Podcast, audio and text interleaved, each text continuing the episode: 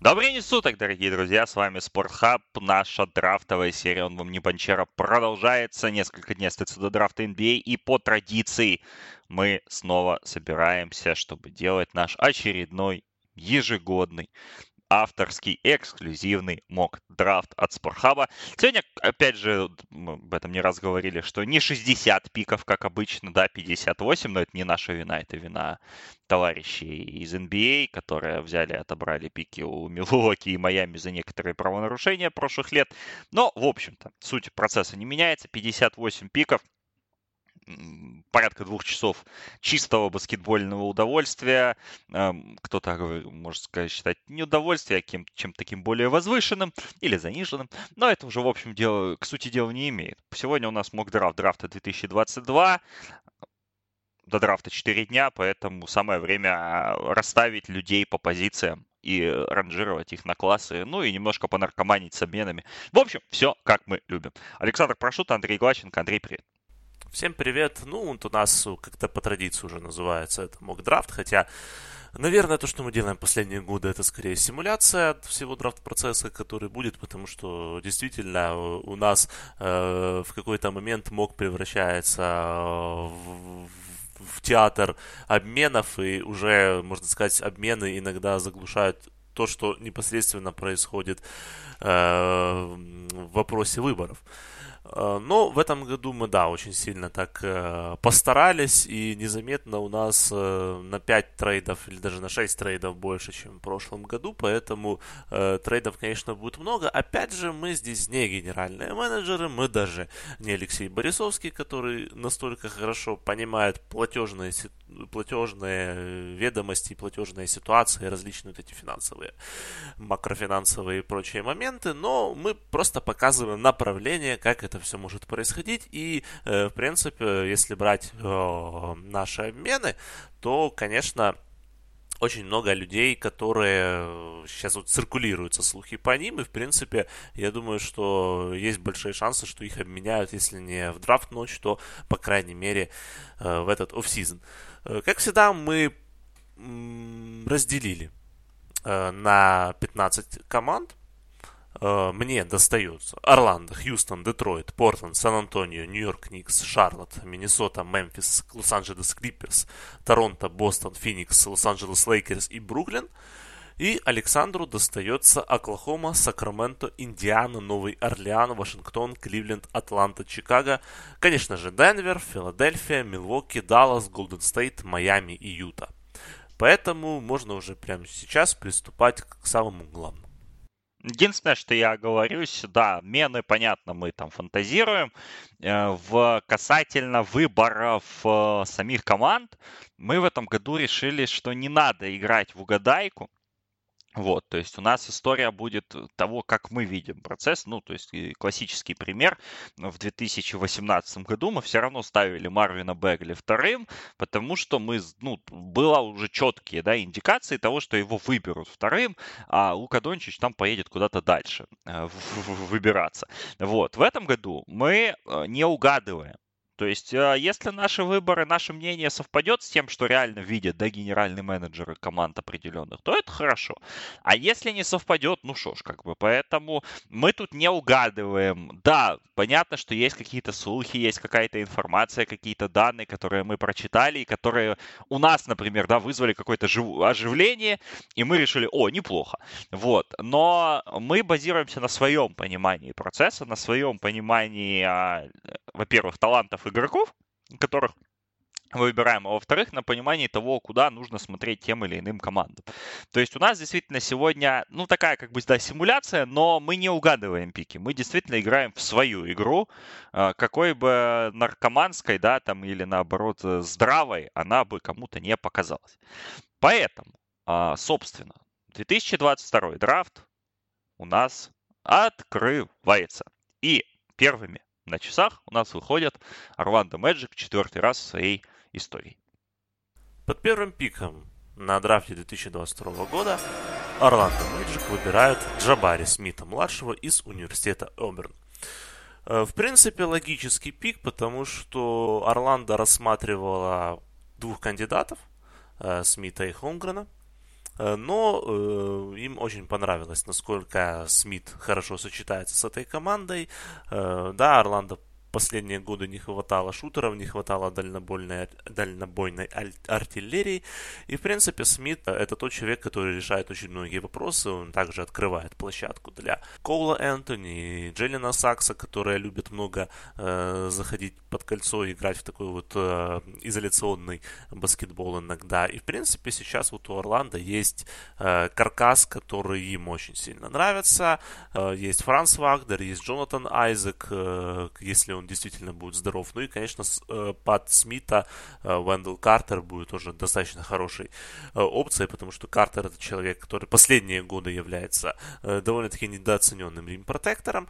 И Смит как игрок, который в свою очередь является одним из самых интересных периметр защитников этого драфта, будет очень хорошо дополнять эту команду. И, в принципе, защитная идентичность при выборе Смита совершенно не потеряется, а атакующая идентичность э, вырастет несколько раз, потому что это э, один из самых интересных атакующих игроков этого драфта, и, в принципе, э, то, что он, то та перспектива, которая у него есть, действительно впечатляет. Поэтому Орландо абсолютно комфортно выбирать Смита под первым пиком, даже несмотря на то, что там некоторые люди говорили, что, возможно, Смит не соответствует уровню первого пика, но, тем не менее, это человек, в которого Орландо верят, генеральный менеджер верят, и здесь э, в Орландо, в принципе, празднуют, потому что игрок, который действительно подходит, игрок, который действительно талантлив, и игрок, который э, имеет хорошие э, привычки и хорошую рабочую этику, чтобы э, уже в ближайшие годы э, Орландо стала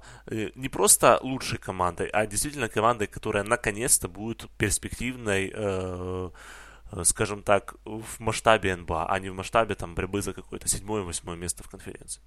Пик номер два. Оклахома Сити Тандер на часах.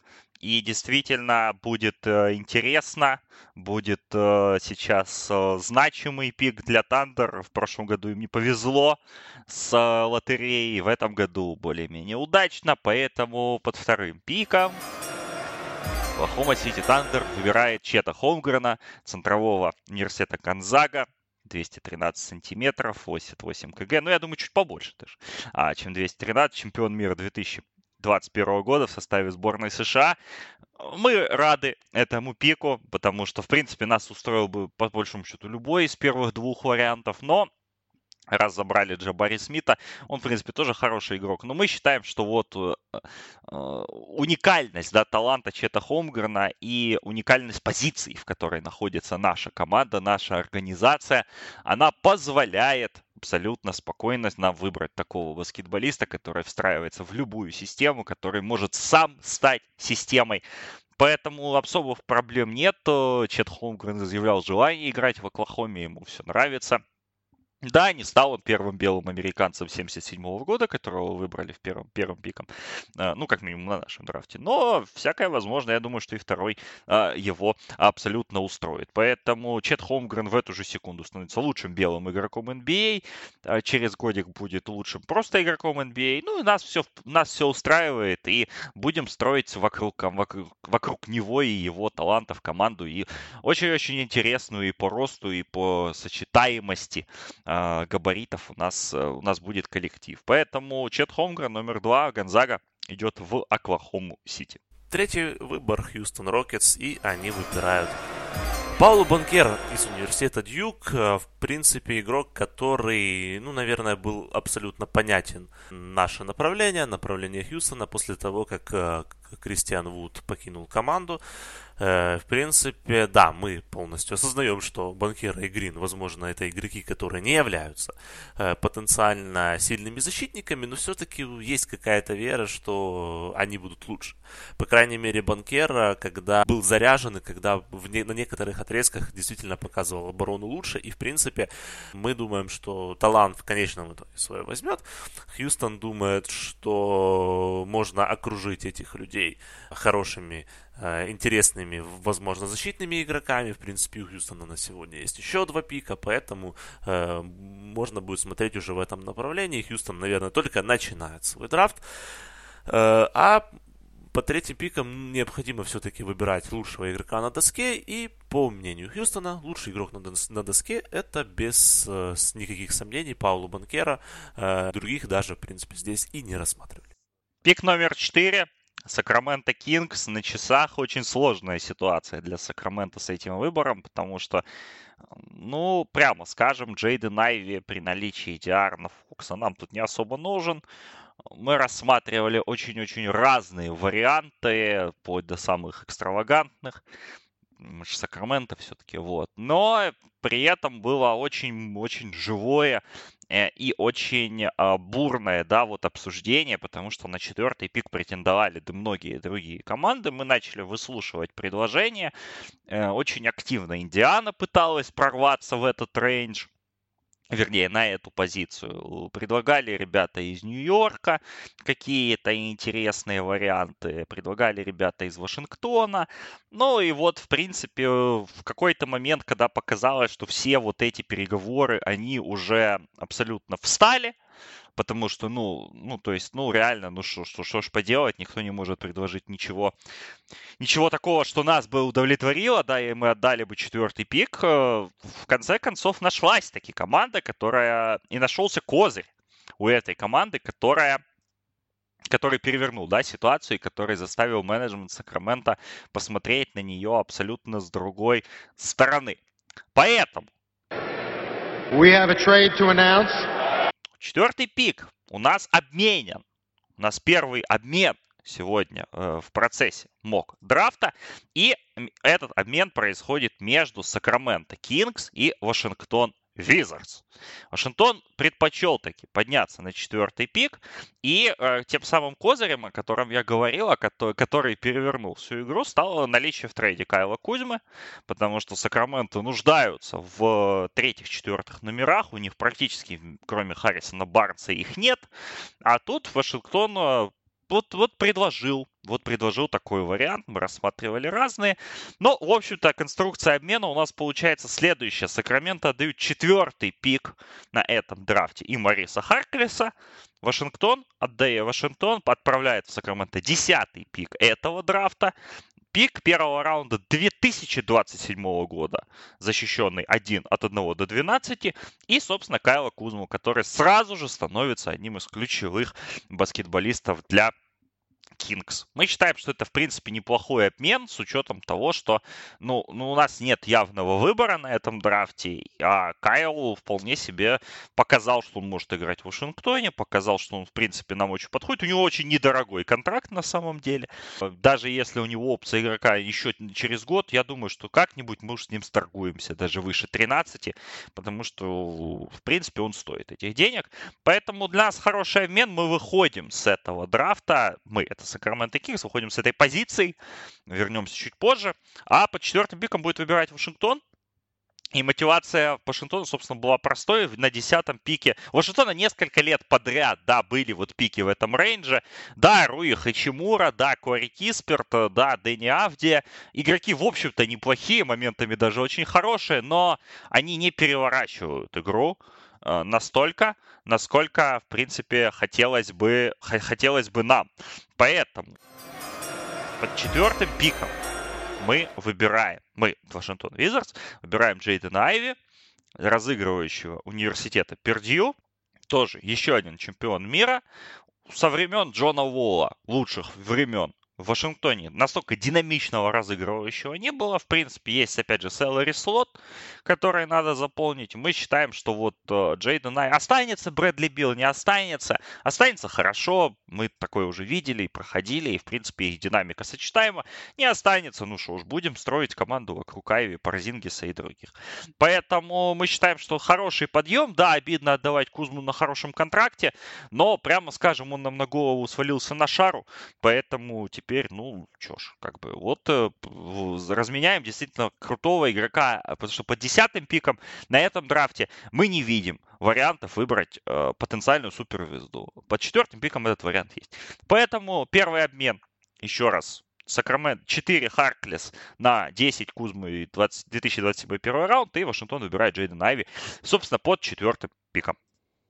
Пятым выбирает Детройт. Э, и, в принципе, Детройт, конечно, до последнего рассчитывал, что кто-нибудь из первой тройки упадет. В принципе, Пистонс оказали, оказались в достаточно некомфортной позиции, на которую они вполне возможно рассчитывали. Тем не менее, это команда, которая смотрит вперед и хочет стать лучше.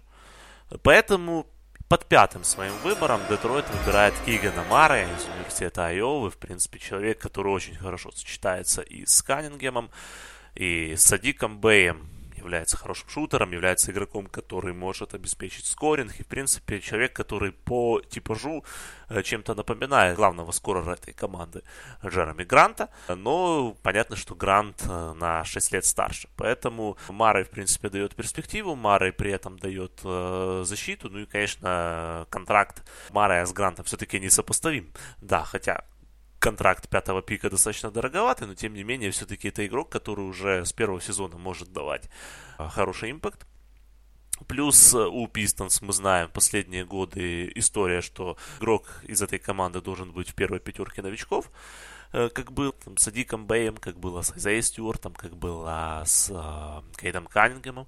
И, конечно, есть надежда у Детройта, что Киган э, повторит их судьбу и, в принципе, даст сразу этот boost э, команды вверх. При этом, конечно, Детройт понимает прекрасно, что Джереми Грант, скорее всего, должен быть обменен, и мы будем искать, конечно, опции, потому что нам бы хотелось еще выбирать на этом драфте, хотелось где-то вложиться в upside, раз уж мы выбираем 22-летнего игрока в топ-5, что, в принципе, является достаточно нетипичной э, вещью в последние годы, потому что давненько носит такие в топ-5 таких возрастных игроков не было, но тем не менее нам комфортно, потому что Мара это игрок, который э, действительно очень хороший, действительно э, монолитный и в принципе э, точно усилит команду. Пик номер 6, Индиана Пейсерс. Мы пытались подняться на 4, думали, как э, гадали, но предложения, вернее, требования Сакрамента оказались слишком высокими. Плюс мы с ними уже обменивались в дедлайн. Они нас так технично, в общем-то, прокрутили, э, или мы их прокрутили, ну, неважно. В общем, не заладились эти переговоры. Да, и мы, в принципе, посмотрели на драфт-доску и внезапным образом обнаружили, что если они выбирают Айви, а Кигана выбирает Детройт, то нам нет особого смысла меняться в принципе, есть смысл э, немножечко отойти от привычного паттерна, да, индианского, э, не выбирать там, да, 24-летнего игрока под 13 пиком э, и так далее. Поэтому, собственно, решение выкристаллизовалось само собой выкристаллизовалось, выкристаллизовалось достаточно быстро. Итак, под шестым пиком Индиана Пейсерс а выбирает Шейдена Шарпа, защитника университета Кентукки, у которого ноль матчей в NCAA, а, у которого э, очень интересная вообще карьерная арка, но мы считаем, что он идеально будет дополнять Малькольма Брогдона, э, и Малькольма Брогдона, ну, Малькольм Брогдон, скорее всего, там играть будет, не будет, но Тариза Хлибертона, по понятным причинам, да, он дополнять будет идеально, плюс у нас есть молодые центровые, плюс у нас достаточно неплохой костяк формируется, и Шейден Шарп может стать как дополняющим звеном, так и, собственно, лидером этой обновленной команды, и вплоть до того, чтобы, да, действительно, франчайз игроком, который нас э, вернет на славные позиции позиции э, начала нулевых, а не на позиции 0-4 в первом раунде. Поэтому, в принципе, мы посчитали, что пики тратить здесь нет смысла. Ну, достаточно рискованный для нас пик, но мы считаем, что офис сделал хорошую работу по изучению, по, по, по всем моментам. И, опять же, фактор э, наличия Халибертона и их заменяемости, дополняемости, он тут играет нам э, в пользу. Плюс есть и Джей МакКоннелл, который поможет, да, вот опыта добавит этой команде. С Брогденом и Хилдом будем разбираться на дистанции. А пока берем Шарпа и надеемся на то, что он действительно выстрелит. Седьмой пик у нас выбирает Портленд. Конечно, Портленд очень разочарован и лотерей, потому что Блейзер, естественно, после такого мощного слива в конце сезона рассчитывали э, быть как минимум в топ-5. Сейчас они разочарованы тем, что, по сути, все шесть лучших игроков на доске ушли, никто не упал. Э, очень хотели Мара, естественно, но Детройт забрал. Тем не менее, Переговоры с Пистонс на самом деле шли уже очень давно. И да, конечно, камнем преткновения, наверное, было то, что Джереми Грант все-таки, наверное, не игрок, который стоит седьмого пика, потому что Джереми Грант, да, это игрок, который очень сильный. И да, у некоторых людей он был в редрафте седьмым пиком, но, тем не менее, это все-таки игрок, который не является полноценной звездой НБА. Э, хотя и, конечно, игрок, который, как мы мы знаем, что он очень хорош в защите может быть, и мы знаем, что э, как скоро он действительно в последние годы э, очень спрогрессировал. Тем не менее, все-таки желание иметь такого игрока в команде перевесило. И тем более мы понимаем, что стоимость седьмого пика, наверное, э, на этом драфте не так высока, как гипотетическая стоимость седьмого пика на драфтах предыдущих. Например, на прошлом драфте, конечно, стоимость седьмого пика там была повыше. И плюс у Портленда нет понимания, кого выбирать э, в этом рейнже. Портленду необходимы сейчас игроки. Э, Портленду необходимы э, люди, которые вернут эту команду куда-то вверх, потому что все же прекрасно понимают, что Дэмиан Лиллард это игрок, которому 32 года. И Дэмиан Лиллард игрок, который ну, лишь несколько лет будет еще суперзвездой НБА в лучшем случае. И, конечно, ему хочется побеждать уже сейчас. И ресурсов, в принципе, для победы этой команды нет. Поэтому Портленд все-таки решается на этот обмен. We have a trade to announce. С Детройтом, естественно, Детройт доплачивает за Джереми Гранта Айза и Стюартом который, да, провел достаточно разочаровывающий сезон, но при этом все еще является очень молодым игроком, ему все еще 20 лет, и Портленду нужны большие. Портленду нужны большие, нужны дешевые большие, которые работоспособные, и, в принципе, где что необходимо почистят, ну и также отдают 46-й пик на этом драфте.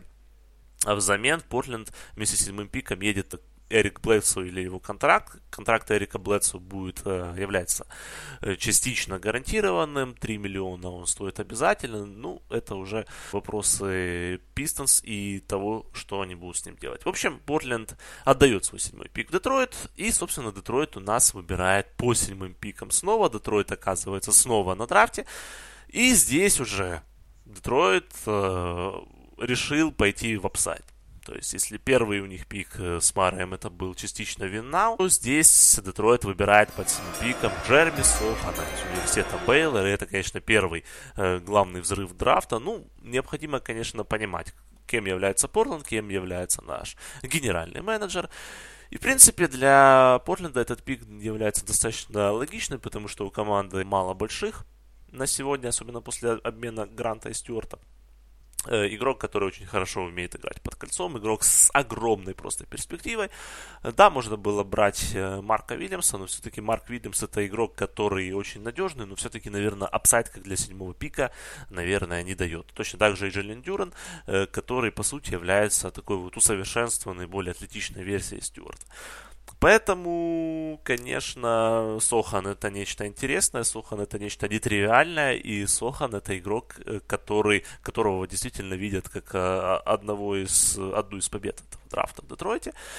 Потому что действительно потенциал этого 18-летнего игрока огромный. Потенциал его сайт колоссальный, и конечно, его хочется использовать не только как непосредственно большого, но и игрока, который также может играть с мячом, и игрок, который на самом деле может очень много и при этом является достаточно жестким. Поэтому Сохан и будет хорошо сочетаться с любым важным игроком этой команды, плюс он еще и в броске более-менее может прогрессировать, э, что делает его более выгодной, наверное, опцией в сравнении с тем же Марком или в сравнении с Дюраном. Так что нам Сохана выбрать комфортно, и, по сути, Детройт, э, наверное, на длинной дистанции свою работу заканчивает на этом драфте, но действительно выбрав э, двух совершенно разных по э, таймлайну, но в чем-то похожих по позиции игроков. Восьмой пик, Новый Орлеан. Мы разочарованы тем, что выбрали Джереми Сохана э, перед, э, перед нами. Но, в принципе, с другой стороны, разочарование было не длинным. Достаточно было посмотреть на драфт-доску, как увидеть четкий абсолютно пик, который мы оставляем у себя. Да, у нас много людей в ростере. Да, у нас много неопределенности, но мы решили, что, в принципе, вот этот человек закрывает нам недостающую позицию. Он, в принципе, вписывается в любую конструкцию нашей команды, хоть с Заяном, хоть без него. Поэтому выбор был достаточно очевидным и достаточно простым. Под восьмым пиком Пеликанс выбирают Тайсона Дэниелса, австралийского защитника команды G-League Ignite. Все хорошо, высокий, с, бро... Э, с прибавившимся броском, очень грамотный баскетболист, который, опять же, повторюсь, вписывается в любую версию Нового Орлеана, хоть с Вильямсоном на точке, да, как point, point, point Зайоном, как, так и в ту команду, которая была у нас в плей-офф, с Эриком Мако, с Эриком, с Джеем Макколумом, э, с Инграмом, с Хосе Альварадо, с Хербом Джонсом и так далее. Еще один очень длинный игрок, который может быть как первым плеймейкером, так и вторым плеймейкером, который может, в принципе, защищаться от первого до, до третьего номера спокойно, вплоть даже до четвертого. Поэтому вот как раз в эту линейку Хербу Джонсу к Инграму а, он встраивается идеально, плюс очень грамотный баскетболист. Мы считаем, что его падение на этом драфте это большой подарок для нас. Мы его с радостью забираем, будем работать. И, в принципе, на этом а, Новый Орлеан, ну, если не закончил драфт, да, то как минимум вот выполнил свою программу минимум заполучить игрока, который, с одной стороны, идеально вписывается, да, вот в эти все варианты конструкции, а с другой не ломает, потому что, обсуждая, э, Орлеан тоже рассматривал вариант подъема на четвертый за Джейдена Айви, но Джейден Айви это слишком большая переменная, чтобы вводить его, да, вот в эту вот э, волатильную очень команду, которая только-только начала становиться на ноги. Дэниелс игрок мощный, upside овый, но куда более встраиваемый, что ли, и не требующий а, вокруг себя большого окружения, да, вокруг создания какой-то специальной ситуации. Поэтому отличный пик для нас, мы очень довольны. Дайсон Дэниелс номер 8 в Новый Орлеан. Сан-Антонио у нас выбирает девятым, и, по правде говоря, Э, трейд этот обсуждался еще за несколько дней э, до самого драфта. Действительно, у них была договоренность с Атлантой построить э, трейд вокруг девятого пика Сан-Антонио и Джона Коллинса из Атланты, потому что Джон Коллинс это игрок, который реально нужен Сан-Антонио. Это скорер большой, которого так не хватало Сперс со времен ухода Ламаркуса Олдриджа, и старения, собственно, Олдриджа. Ну и, в принципе, Сан-Антонио получает, ну, если не звезду, конечно, потенциальную, то действительно очень такого качественного игрока.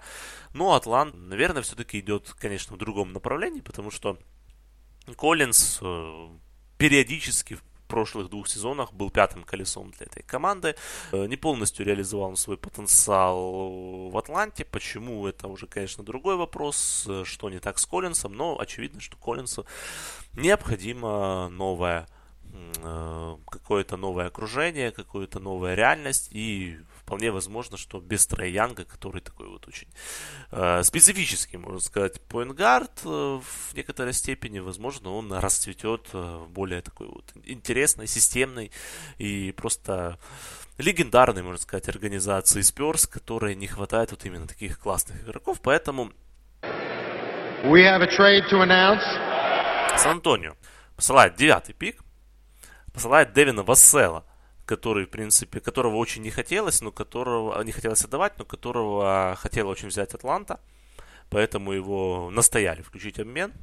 Вассел уезжает э, в Атланту. Кроме того, Дак Макдермот и Джош Ричардсон это, э, по сути, игроки, которые уравнивают, уравнивают зарплату. Дак Макдермот шутер, Джош Ричардсон это игрок, который у нас каждые три месяца меняет команду в НБА. Ну и Атланта отдает 16-й пик отдает Джона Коллинса и отдает по настоянию уже Сан-Антонио Джейлина Джонсона, который, в принципе, в, в Атланте это совершенно не играл в прошлом сезоне, но Сперс реально впечатлены э, тем выступлением, которое у Джонсона был, э, было в летней лиге. В принципе, Джонсон показал там, что он умеет играть, но, по сути, э, Атланта команда, которая весь сезон решала задачу э, выхода в плей-офф после не самого лучшего стартера. Им некогда было интегрировать Джонсона в игру, но Сан-Антонио время есть. И, в принципе, э, Сан-Антонио интересны такие достаточно умные, нетривиальные игроки. И, в принципе, они верят, что Попович может сделать еще одни чудеса из такого игрока очень талантливого, но очень спорного, скажем так, по характеру, смогут что-то из него вытащить. Ну и, конечно, то, что Сан-Антонио получает 16-й пик вместо 9 в принципе, не так уж сильно падает на 7 выборов. Э, у Сперс, если честно, в этом рейнже не было игроков, которые им реально нравятся, потому что, э, да, они могли выбрать Вильямса, они могли выбрать Матюрена, могли, конечно, выбрать Усмана Дженга, могли выбрать Джонни Дэвиса, но все это, наверное, для Сан-Антонио не так уж сильно возбуждало, как на девятый пик, поэтому они очень комфортно восприняли этот обмен и, по сути, вышли с очень интригующим, с очень интригующим пакетом из этого трейда, э, и им комфортно было отдать девятый пик Атланте. Да, Джон Коллинз хорошо вписывается, в принципе, в Сан-Антонио, плюс он молодая звезда, плюс, опять же, для Атланты это облегчение платежки. Атланта, будучи впечатленной, да, Джоном Коллинсом в прошлом плей-офф, дала ему большой контракт, который, в принципе, Коллинз заработал, да, но вот, как показала практика, действительно, он чуть-чуть мимо этой команды. А для Сан-Антонио он вариант и для быстрых лайнапов с Дежунто Мюрреем, да, там, с двумя-тремя плеймейкерами, или вариант э, под э, Якоба Пельтля тоже вполне нормальный для Сан... Антонио решили, что лучше так потратить это большой, э, большое место под потолком зарплат, чем э, ждать непонятно чего, непонятно где на рынке свободных агентов. Да, давайте Вассела обидно, но что ж поделать. Вот, поэтому Атланта себе э, решала, решила задачу, да, укрепления защиты за счет Вассела и за счет Ричардсона, на которого, в принципе, мы рассчитываем на его неплохом контракте. Дак Макдермот, ну, посмотрим, что с ним можно сделать. Ну и у нас девятый пик не так много классных вообще людей осталось на драфте, и поэтому пик достаточно легкий для Атланты, э, потому что, ну, не было вот второго скорера, да, в команде. Трей тащил на себе, мы увидели в плей-офф какая-то проблема. Да, есть Богданович, но у него есть проблемы с коленом, и он уже, в принципе, не молодой игрок. Посмотрим, как у него, да, будет это все происходить. Поэтому пик для нас достаточно очевидный. Под девятым выбором Атланта Хоукс выбирает Бенедикта Матурена из Аризоны. Защитник, канадец, отличный скорер, габаритный, очень грамотный, очень э, цельный игрок, который как раз вот под Трея Янга станет э, хорошим дополнением. Плюс вполне-вполне он может защищаться, я думаю. Э, как атакующий опцион явный апгрейд и над Хёртером, и над Васселом, и над всеми. Поэтому посмотрим, как у нас будет строиться. Богдановича мы все равно не отпускаем, рассчитываем на него как на шестого игрока. А вот Бенни будет в старте, наверное, пылить и пытаться, пытаться завоевать себя. В общем, э, посмотрим, как у него будет развитие. Но для это легкий пик для нас, потому что второй скорер команде необходим. И раз он есть, и раз он достаточно габаритный и достаточно качественный, то мы его тут э, забираем. Десятый выбор. Десятым выбором, как вы помните, у нас теперь уже выбирают Кингс, которые опустились на эту позицию после, пика, после трейда пика номер 4. Но и вот опять же возникла дилемма с тем, куда двигаться, э, кого выбирать. Э, и решили послушать предложения с, с других сторон, потому что явного такого пика железобетонного, скажем так, у Сакрамента здесь не было. И одно из предложений все-таки подоспело. Шарлотт э, Хорнетс, э, по сути, команда, которая последние дни пребывает в состоянии паранойи, потому что их бросил главный тренер, и, по сути, они также побоялись, что игрок, в которого они так сильно целятся, тоже может э, уйти, например, под 11 пиком в Нью-Йорк Никс, потому что, действительно, это, это этот игрок, который нужен этой команде тоже. Поэтому Шарлотт захотели перепрыгнуть на несколько позиций вверх, отдают свой 13 пик, отдают э, Келли Убре э, в Сакраменто. В принципе, очень долго Сакраменто интересовалась последние годы Келли Убре, но все-таки наконец-то он туда попадает. Ну и дают Джеллина Макдэниелса, который в последний год стал таким вот очень интересным вспомогательным элементом этой команды. Конечно, с Макдэниелсом расставаться жаль. Э, сразу скажем, что изначально в Кингс отправляли Кая Джонса, но э, Сакраменто захотела именно Макдэниелса. В принципе, игрок, который может почищать в защите, игрок, который достаточно прогрессирует, и поэтому не захотели э, остаться на драфте с этим исполнителем. Ну, а Сакраменто, собственно, отдает десятый пик э, Алексея Лыня, и Джастина Холлидея, конечно, это сразу заявка на то, что необходимо одним ребятам заказывать Emergency подкаст, потому что, во-первых, отменяли украинского баскетболиста впервые в истории мокдрафтов, мокдрафтов и обменяли Джастина Холлидея. Это всегда, ну, праздник фактически по фамилии говорим. Поэтому с Холидеем разберемся. Лэнь, в принципе, тоже особо не помешает. Хотя там вопрос, опять же, э, сколько человек в Шарлот. Но это уже будем разбираться потом. Самое главное, что у Шарлот есть десятый пик. И здесь ну, давай, давай я секундочку, да я добавлю от э, по Сакраменто, да, мотивация в том, что не знали, э, чего выбрать, да, во-вторых, мы, ну, мы продолжаем собирать команду вингов. Да, то есть у Сакрамента не было проблем с задней линией, не было проблем с передней после появления Сабониса. Была проблема с третьими и четвертыми номерами, потому что кроме Харрисона Барнса там действительно не было никого. Но вот Джастин Холлидей один из вариантов. Но мы посмотрели на ситуацию и решили, что если нам предлагают Келли Убра за чуть большие деньги, то это можно проапгрейдить. То есть у нас теперь получается после Барс у нас еще Кузма, есть Убра, и есть теперь еще Джейлен Макдэниелс, да, на котором мы настояли. То есть там Дэниелс, Макдэниелс, понятно, более апсайдовый, да, человек, да, под развитие, но будем развивать и его. Поэтому Лейн тут уходит, потому что перегруз в передней линии возникает. Плюс есть центровые еще на этом драфте, мы будем смотреть на них. Холидей уходит, потому что, ну, ему тут, наверное, в этой, в этой версии состава не будет места. А теперь у нас много вингов, и, э, и стройка, стройка продолжается. Ну, а Шарлот э, вздохнули с облегчением, потому что игрок, на которого они целились, э, э, дошел к ним, и будем надеяться, что он э, не откажется играть за эту команду, потому что, опять же, паранойя присутствует. В общем, Марк Уильямс из университета Ньюк. Э, да, мы помним, что Майкл Джордан это представитель Северной Каролины, Марк Уильямс это игрок из Дюка, но, тем не менее, думаю, это не помешает э, Шарлотт взять этого баскетболиста, который действительно решает очень много проблем в этой команде, потому что мы помним, что у Шарлот последние годы не было римпротекшена толкового, не было подбора, не было атлетизма. Все-таки Мейсон Пламли потихоньку является игроком, который сдает. Ну а Марк Вильямс это действительно физическая машина, это игрок, который с просто сумасшедшим вингспаном и, в принципе, для бегущей команды он тоже очень хорошо заходит, потому что Достаточно быстрый игрок, в принципе, даже несмотря на свои супермощные габариты. И, и в принципе, Марк Вильямс это игрок, который на длительную дистанцию очень хорошо заходит. Одиннадцатый пик.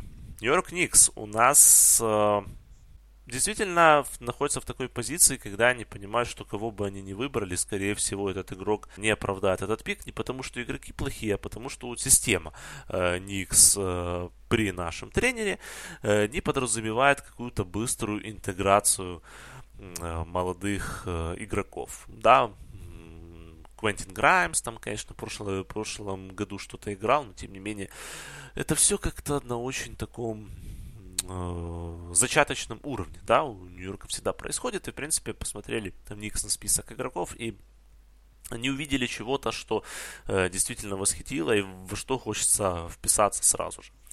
Поэтому Никс, конечно, это трейд в их репертуаре, это трейд, э, который они проворачивали уже 20 лет. Последние в 21 веке, да, это трейд, который э, сама структура, когда они меняют кучу людей на звезду, которая, в принципе, э, не является звездой первого порядка, но потом они думают, что с ней делать, они уже неоднократно этот трейд проворачивали. В общем, Нью-Йорк Никс. Собирают пакет из 11 пика, с Алека Беркса, из Дерека Роуза, из Нерлинса Ноэля и из Кэма Редиша который, в принципе, особо в команду не списался, но является по-прежнему апсайдовым достаточным игроком, и отправляет все это э, за Джареда Батлера. Ну, конечно же, не, не только за Джареда Батлера, но и в одного парня, который есть в Юте, который является несколькократным мистером замком, Руди Габер, отправляется в Нью-Йорк Никс. Это, конечно, наверное, самый э, звездный трейд сегодняшней ночи, потому что Габер наконец-то меняет команду и наконец-то избавляется от ярма э, Донована Митчелла и наконец-то не будет, в общем, этих обсуждений, какие у них взаимоотношения и так далее. Ну а по поводу того, что даст э, Габер Никс, конечно, Габер это игрок, который создан для медленного темпа Тибодо. Мы помним, что самая интересная команда Тибодо была а, с французским центровым пасующим и защитным в Чикаго.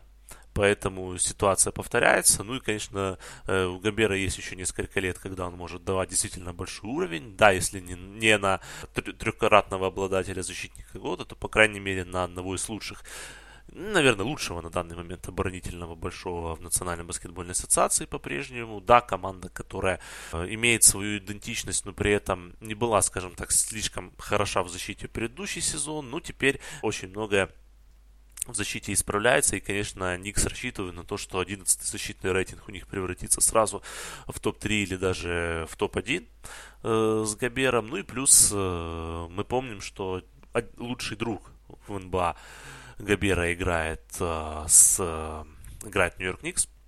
И этот лучший друг э, по имени Эван Фурнье, э, с которым они в очень хороших отношениях уже долгое время. И, естественно, при, приход Гобера может дать даже буст самому Фурнье, который где-то провел достаточно э, неровный, но в целом разочаровывающий сезон, да, за пределами э, его великих перформансов против Бостона, когда он там настраивался против Celtics. Вот, э, конечно, Фурнье, в принципе, себя особо не показал, но Фурнье верят как одну из приоритетных э, атакующих опций.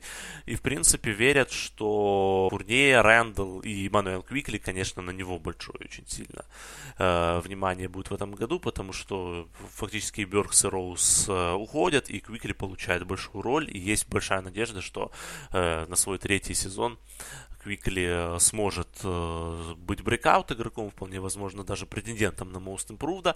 Э, конечно, если хорошо поработает, но Габер это то, что не то, что, скажем так, необходимо Нью-Йорку. Конечно, они бы хотели бы получить за этот набор Митчелла и Лиларда или Билла, ну кто же их даст.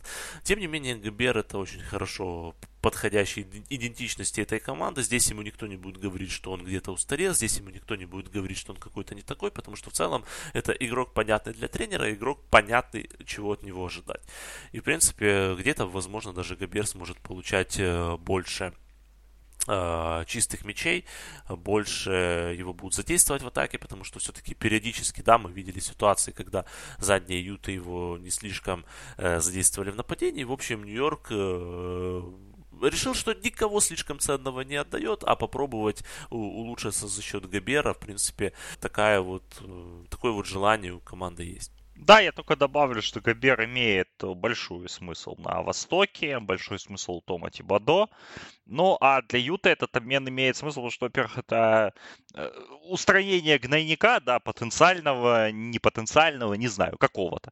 А, а в принципе, да, вот и структура контрактов, которые есть у Алика Беркса, у Нерлинса Наэля, у Дерека Роуза, она позволяет, да, вот, ну, пройти год, использовать и их э, в следующих обменах, и потом поотчислять их к ядрене фени, если надо будет, потому что у Роуза, и у Беркса, и Найоля опция игрока, э, опция команды, вернее, на сезон 23-24 Поэтому, поэтому действительно, как бы нормальный обмен э, у Юты появля... появится, да, потом через там сезон гибкости, а может и из этих еще можно что-то выжать, как бы, да, поэтому, поэтому поглядим, феерическое возвращение Алика Беркса в Юту тоже, тоже нельзя не отметить, ну и, собственно, обмен, который, но Юта не, Юта не захотела, вернее, ну, к Юте обратились товарищи из Чикаго, узнав об этом обмене, вот, и еще и провели еще один дополнительный обмен, а, к последствиям которого Дерек Роуз едет у нас в Чикаго, Коби Уайт у нас едет в Юту. От Коби Уайта избавились, Чикаго нужно побеждать сейчас, Чикаго нужен более надежный разыгрывающий со скамейки. Чикаго, Юта же, в принципе, банкует с Коби Уайтом, с его не очень дорогим контрактом. Посмотрим, что из него можно выжать и можно выжать ли. Поэтому вот такой еще обмен. Соответственно, у нас на 11 пике оказывается Юта, и а, здесь а, товарищи из Оклахомы, видя вот эту всю ситуацию, которая разворачивается у них под носом, легитимно испугались, что а, Юта сейчас а, заберет одного из самых талантливых игроков, оставшихся на драфте, по мнению Оклахомы. Поэтому еще один обмен у нас, последний уже, да, перед пиком. У нас Юта отправляет 11 пик в Оклахому, а Оклахома отправляет 12 пик, то есть они меняются сторонами. И 20, 2023 пик второго раунда от Вашингтона. Оклахома прикладывает к этому, к этому обмену, то есть классический мув в стиле Сэма Прести последних лет, когда Оклахома поднимается за конкретными игроками. Здесь, э, да, действительно возникла ситуация, при которой Оклахома немножко испугалась да, за то, кто будет быть выбран или не выбран и сделала move вперед. Юта с радостью приняла еще один asset. Э, достаточно неплохой, кстати, пик. Пик, который проецируется в э, диапазоне 31-36, поэтому хороший-хороший вариант для Дэнни Эйнджа и компании. Соответственно, посредством всех этих обменов и движений, 11 пик у нас сейчас у Оклахома Сити Тандер. И Оклахома Сити Тандер под 11 пиком выбирает французского свингмена New Zealand Breakers Усмана Денга.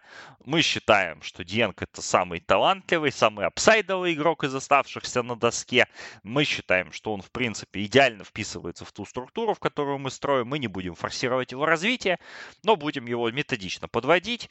И, в принципе, считаем, что в этой ситуации Денг это хороший вариант, так как уже ушли и Сохан, и Дэниелс, и Матурин, и Шарп, понятное дело. Поэтому забираем а, Усмана Денга, будем с ним возиться. Ну и все, собственно. Вот тут очень простая ситуация. Двенадцатый выбор, он теперь перешел к Юте Джаз. Юта отдала только что своего центрового э, франчайза. Э, Хасан Вайтсайд истекающий контракт, поэтому выбор здесь достаточно очевидный, вырисовывается. Опять же, э, Дэнни Эндж идет за талантом не совсем да, в своей стилистике, но тоже не нашли мы тех свингменов, которые бы нас, например, сильно порадовали в Юте, поэтому пик, пик достаточно простым. Получается, 12-й выбор Юта Джаз забирает Джеймина Дюрана, центрового Мемфиса одну из, э, одного из интересных людей на этом драфте, семифутера, у которого есть потенциал стать очень-очень неплохим центром. Эм, мы считаем, что просто платить 40 миллионов центру как бы уже не, не... Э, вернее, платить там 3 миллиона, да, 12 пику, это не так страшно.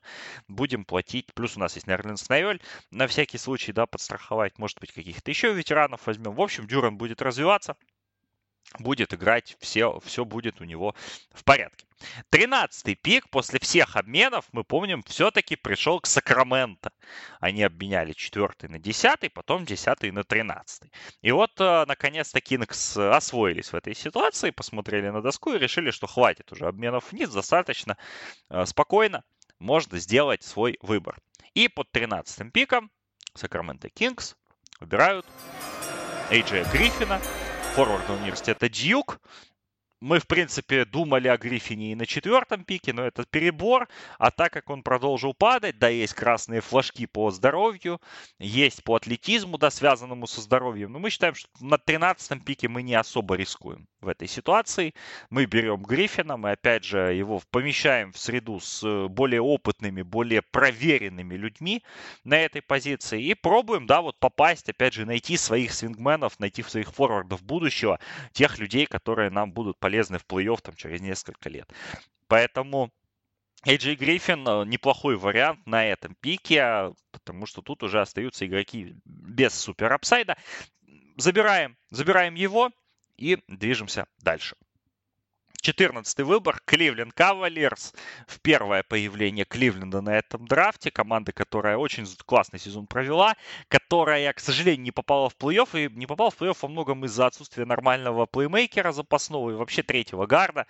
Э, то даже и второго. Да, был Рубио сломался, Секстон сломался, Акора пока не отвозит, поэтому мы желаем укрепить э, или заднюю линию, независимо от э, переговоров с Коллином Секстоном, как они там пойдут и куда пойдут. Поэтому под 14 пиком Кливленд Кавальерс выбирают Малакая Бренема, защитник университета Огайо Стейт, 6-5, очень опытный, вернее как, он молодой, но в то же время играющий, да, как опытный э, человек, который имеет э, потенциал быть как стартером в этой лиге, так и, в принципе, очень сильным третьим гардом. Мы считаем, что для 14 пика набор навыков, который дает Брэном, его сочетаемость с Гарландом, его потенциальная сочетаемость даже с Секстоном, она у нас не вызывает никаких вопросов. Есть габариты, есть умение играть в грамотный баскетбол поэтому есть какой-никакой да, защитный апсайд. Поэтому выбираем Бреннема за не самый дорогой контракт, и, в принципе, мы этим довольны. Лотерея закончилась, и 15-й пик у нас у Шарлотт. Здесь Шарлот, конечно, остаются при своих и выбирают Кая Баджи из университета Канзаса. Ну, во-первых, конечно, Шарлот любит выбирать э, лучших колледж игроков. А Баджи является одним из самых сильных игроков колледжа, и при этом он э, является действующим MVP финала четырех э, NCAA. Вот, но при этом по функционалу он очень хорошо подходит э, Хорнес. Он является игроком, который типичный 3D, который умеет э, бегать, умеет очень хорошо бросать из углов, э, почищать за лидерами. В принципе, это то, что необходимо новой команде. Особенно в контексте, если Майк Д'Антони при, придет а, в Шарлот, то такие игроки у него всегда ценятся, такие игроки у него всегда играют много, даже если они бросают по э, 6-7 раз за игру за 30 минут, тем не менее, это игрок, который необходим для построения какой-то действительно сильной команды. Поэтому от Абаджи действительно есть э, хорошее ожидание. Э, рассчитываем, да, что он может э, быть э, полезен с самого первого дня, потому что игрок, опять же, достаточно возрастной, игрок очень опытный, игрок, который реально умеет играть играть в баскетбол, умеет делать то, что он умеет на очень высоком уровне. Поэтому Хорнетс выбирать комфортно Акая Баджи в этом рейнже. Ну и 16-й пик э, Сан-Антонио Сперс, да, мы помним, э, после трейда с Атланты получают этот пик, и, по сути, человек, которого они рассматривали на девятом выборе, у нас оказывается доступен под 16-м. Это, конечно, одно из главных падений драфта, потому что Джонни Дэвис из университета Висконсин это человек, который у многих котировался в топ-10, ну или, по крайней мере, ниже 11-12 пика не падал. А здесь он повторил судьбу прошлогоднего Альпера Шингюна, когда упал э, из э, конца лотереи на 16 пик. И, в принципе, Джонни Дэвис это игрок, который очень интересный для Спёрс, потому что игрок, который, во-первых, является недооцененным достаточно защитником, игроком бесстрашным, но при этом в последний год он реально усовершенствовался как скорер, опять же чемпион мира до 19 лет, и Дэвис это человек, которому, конечно, необходимо очень много учиться, но его рвение, его э, заряд, который у него есть, реально впечатляет, это игрок, который играет сердцем. И, конечно, у Сан-Антонио очень часто такие э, ребята которые где-то, наверное, не самые длинные, где-то, возможно, не самые атлетичные, но тем не менее э, есть хорошая история, когда такие игроки заигрывали э, в нашей команде. В принципе, с учетом, что нескольких, по сути, вингов защитников э, Сан-Антонио поддавало в процессе трейда с Атлантой, Плюс э, непонятно, что будет с Лони Уокером. Вполне возможно, что он покинет эту команду. Джонни Дэвис является такой вот очень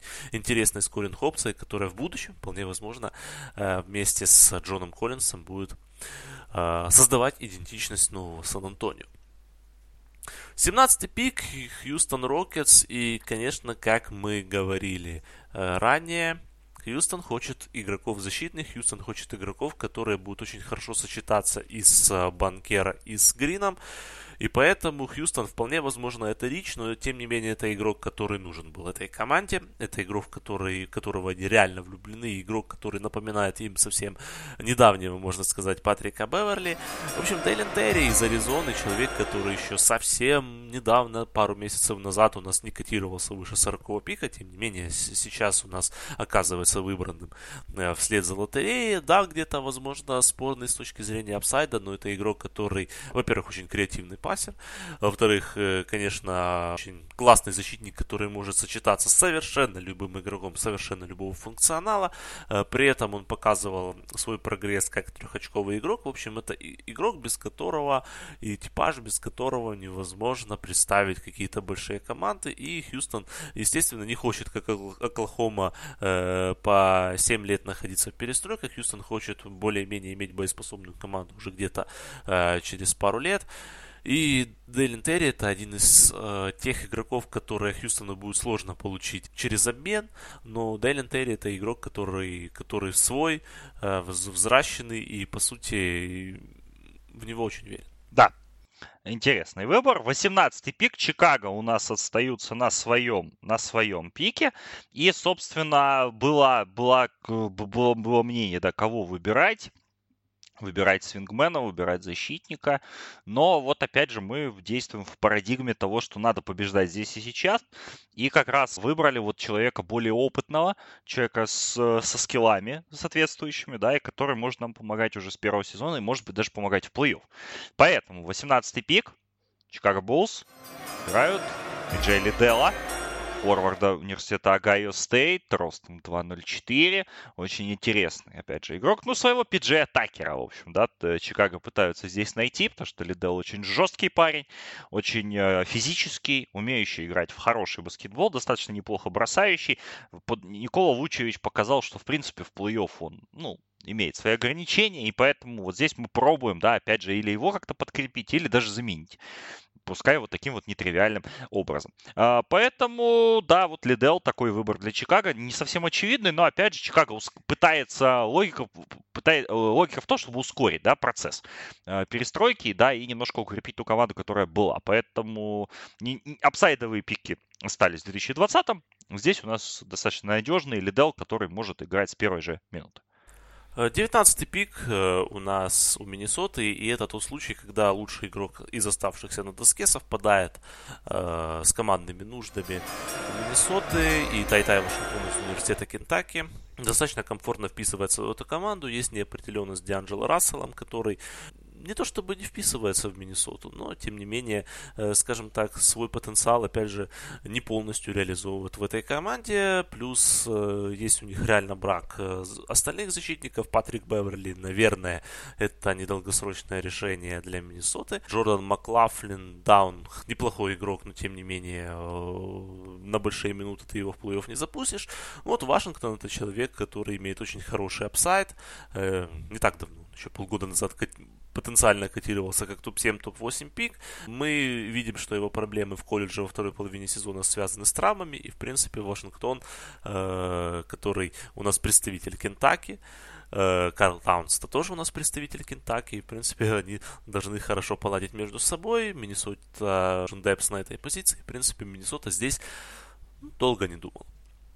20-й пик, снова Сан-Антонио. Сан-Антонио, напомним, 16, 20, 25 на этом драфте. Вот по 20-м они выбирают Джейка Ларави из университета Вейк Форест. Это тоже очень неожиданный пик в этом рейнже, но э, Джейк Ларавия после э, ухода Дака Макдермонта может стать таким вот очень интересным э, третьим-четвертым номером в этой команде. Такой вот игрок э, пасующий белый, который при этом является очень недооцененным интересным Э, атлетом, э, игрок, который, наверное, хорошо зайдет под культуру Сперс, игрок, который сосредоточен на баскетболе и, в принципе, очень любит, можно сказать, баскетбол, плюс, опять же, колледж связи, потому что у нас Джон Коллинс теперь из университета Wake Forest, и Джейк Ларавия тоже из университета Wake Forest, и, э, в принципе, Сперс очень комфортно выбирать этого игрока, потому что он действительно одновременно является очень апсайдовым игроком, одновременно является игроком, который уже может давать определенный импакт. Плюс он очень такой универсальный, разносторонний, работоспособный, поэтому э, Сан-Антонио очень комфортно выбирать его в этом рейнже.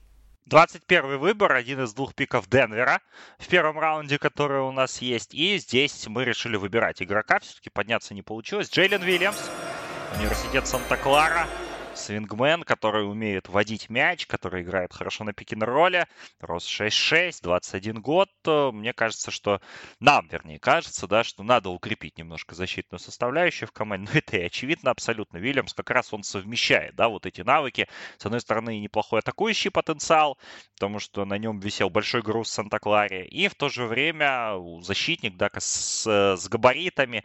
А, такое, такая вот версия может быть немножко измененная, да, на того, что нам Гэри Хэрис давал в свое время. Э, поэтому посмотрим, как он, как он впишется, но мы уверены, что впишется хорошо, плюс он уже достаточно в возрасте. Человек с первого, с первого дня готов помогать. Для нас это большая победа, что этот игрок до нас дожил, поэтому с радостью его берем и двигаемся дальше. Э, у нас э, Мемфис появляется на, на драфте. 22 пик, и здесь Мемфис продолжает свою э, такую вот интересную традицию выбирать очень апсайдовых игроков, несмотря на то, что это команда, которая является у нас одной из лучших на Западе, которая фактически чуть ли у нас не в стан контендера входит, тем не менее выбирают достаточно сырого игрока, тем не менее это игрок, который точно стоит этого пика. Джейден Харди из, из, э, из G-League Ignite. Э, Харди, конечно, э, очень такой вот апсайдовый игрок, с апсайдом, наверное, на топ-7, на топ-8. И, в принципе, Мемфис умеет работать с такими игроками. Он не должен получать много минут в начале, но, тем не менее, пример Заира Вильямса показывает, что э, развитие у, Грили, у Гризлис точно есть. Они точно готовят очень хорошо всех этих проспектов, а если э, у Харди реально очень будет хорошая траектория, и Мемфис с ним э, справится психологически и ментально, научит его азам играть в защите, то э, Харди может быть э, действительно большим стилом этого драфта, особенно в Мемфисе, в команде, в которой мы знаем, очень широкая ротация, но по ходу сезона всем находится время, потому что там и Дилан Брукс не самый э, здоровый игрок, там Джамарант мы знаем, да, очень много пропускает, и Харди. Э, в такие моменты, конечно, видно, что Мемфису не хватает профильных скореров, скореров с банки, которые э, при необходимости могут стать сразу там первыми, вторыми опциями нападения в случае травм. Вот, э, Харди это как раз игрок, который может потянуть эту функцию, Харди это игрок, который может Э, дать очень много этой команде. И, в принципе, у Мемфиса есть еще один пик э, в конце первого раунда внезапно. Там, наверное, Мемфис э, будет уже выбирать более, более, скажем так, сдержанно и более, наверное, возрастного игрока. Пик номер 23, он принадлежит Филадельфии, но здесь мы достаточно прагматично решили, что не нужен нам этот пик, э, нужно взять более готового игрока, и желательно свингмена, плюс у нас есть 10-миллионный контракт Дэнни Грина, который отличный филлер, но который отчисляется, он не гарантированный, и в случае обмена спокойно команда его отчислит, потому что Дэнни Грин, к сожалению, пропускает на следующий сезон. Поэтому мы изучали разные варианты с, с разными свингменами. Приоритетным был Кентавиус Колдуэлл Поп из Вашингтона, но Вашингтон, попрощавшись с Кайлом Кузмой, решил, что Колдуэлла Поупа все-таки еще и жирноват э, будет отдавать. Поэтому мы обратились к старым друзьям, в Хьюстон и они нам помогли очень-очень неплохо. Поэтому обмен у нас номер 8 уже на этом драфте. We have a trade to announce. Филадельфия дает 23-й пик Хьюстону. Также в обмене есть Дэнни Грин с его контрактом, Фуркан Каркмас и Чарльз Бесси. Хьюстон отправляет туда Эрика Гордона в Филадельфию. И пик 2024 э, года от Golden State. Ну, собственно, Эрик Гордон усилит Филадельфию здесь и сейчас. Э, связка Харден-Гордон может возобновиться, если Хардена подпишут филадельфийцы, плюс, ну, Гордон идеально, да, с его опытом вписывается. Единственный момент с контрактом, но мы же здесь и сейчас собираемся выигрывать. Что нам лишние пару миллионов налога?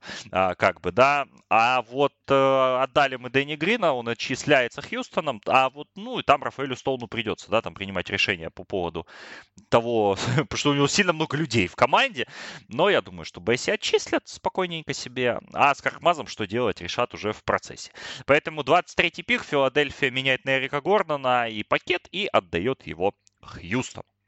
Бесси будет отчислен, Дэнни Грин, к сожалению, тоже будет отчислен. Да, это жизнь, это бизнес. Э, Фуркан Каркмас у нас является соотечественником Альпрена Шингюна, поэтому, в принципе, такая вот будет небольшая интересная связка в этой команде. Тарисон из университета LSU, это выбор Хьюстона э, по 23-м пикам, игрок падающий. Хьюстон любит выбирать падающих игроков, как пример прошлогоднего Шингюна и Гарубы. В принципе, Исон это такой вот очень вертикальный игрок, который очень много может закрывать позиций, при этом и обладает интересным защитным потенциалом. Да, есть большие проблемы по э, скажем так, интеллектуально-игровым способностям э, Исона, тем не менее, Джош Кристофер тоже сделал достаточно хороший э, рывок за последний год. И, в принципе, если Исон интеллектуально будет усовершенствоваться в этой команде, то это может быть тоже потенциальный стил, и, в принципе, игрок, который тоже очень хорошо сочетается и с Банкера, и с Грином, и, в принципе, с любым игроком этой команды. 24-й пик Милуоки Бакс. Мы расстроены тем, что забрали Исона, расстроены тем, что забрали Джейлена Уильямса. Смотрели разные варианты усиления команды, но остановили свой выбор на достаточно неожиданном для нас варианте. Но, впрочем, кто знает, кто знает, как оно будет развиваться. Никола Йович по 24-м пикам, форвард, из Мега Моцарта, сербский э, форвард, который может водить мяч, который является плеймейкером по большому счету, да, point forward.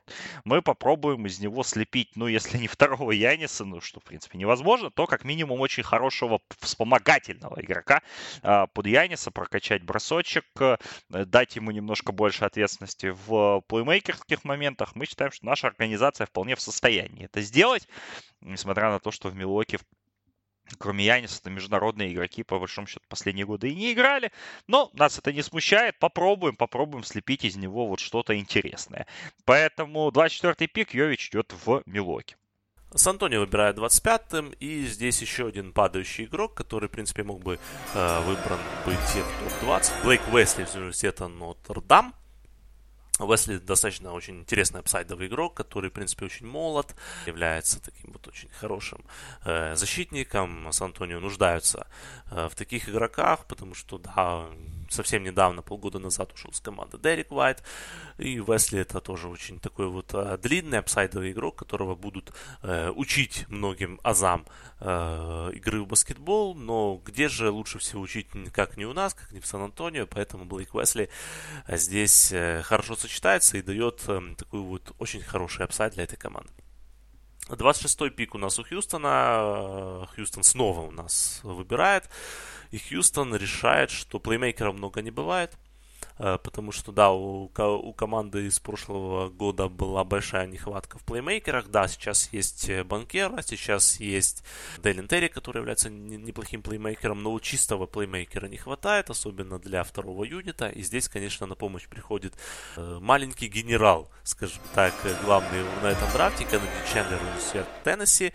Игрок, который на самом деле очень хороший, имеет прекрасный просто атлетизм, лучший прыжок комбайна, но игрок, у которого большая проблема с тем, что он реально маленький, что он может быть большой проблемой для э, и в обороне, и в атаке, что длина все-таки может ему помешать э, иметь большую карьеру. Тем не менее, э, мы знаем, что был большой опыт у Хьюстона работы с именно с маленькими, недооцененными в свое время поинтгардами с точки зрения роста. Мы помним, что у Хьюстона был Кайл Лаури, мы помним, что у Хьюстона был Крис Пол, и, в принципе, Рокетс комфортно выбирать таких вот э, миниатюрных э, ПГ. Э, Чендлер это реально игрок, который с точки зрения игры точно стоит 26 пика, пика, но если ему реально длина помешает карьере в НБА, в принципе, Хьюстон ничего не теряет, но э, мы точно уверены в том, что это игрок э, с очень хорошими плеймейкерскими навыками, и, как мы говорили, плеймейкера много не бывает. 27-й выбор, Майами Хит решили оставить мы свой пик, потому что мало совсем игроков в команде. Понятно, да, андрафты до ветераны это все прекрасно, но здесь есть, мне кажется, интересный баскетболист, которого мы можем взять, которого мы можем развить, и чей контракт не будет, да, нас слишком тянуть на дно, а upside у этого человека значительный. Поэтому 27-й пик Майами Хит выбирают Марджона Бошампа из Джелик Игнайт, 21-летнего парня, свингмена с огромным вингспаном, с прекрасным телом. Э, с броском поработаем, с защитой поработаем, но в принципе, да, вот его апсайд нас очень сильно интригует. Он идеально вписывается в нашу команду по, плане культуры, в плане самоотдачи, в плане того, как мы вообще можем что, что и строить. Я думаю, что уже в следующем сезоне где-то местами он нас может помогать, и через два сезона он будет одним из важных игроков. Может быть одним из важных игроков, поэтому пробуем, да, вот развить такого человека и приглашаем его к себе. 28-й пик, Golden State, действующий чемпион NBA. Тут тоже мало людей на контрактах. Есть неопределенность с Гарри Пейтоном.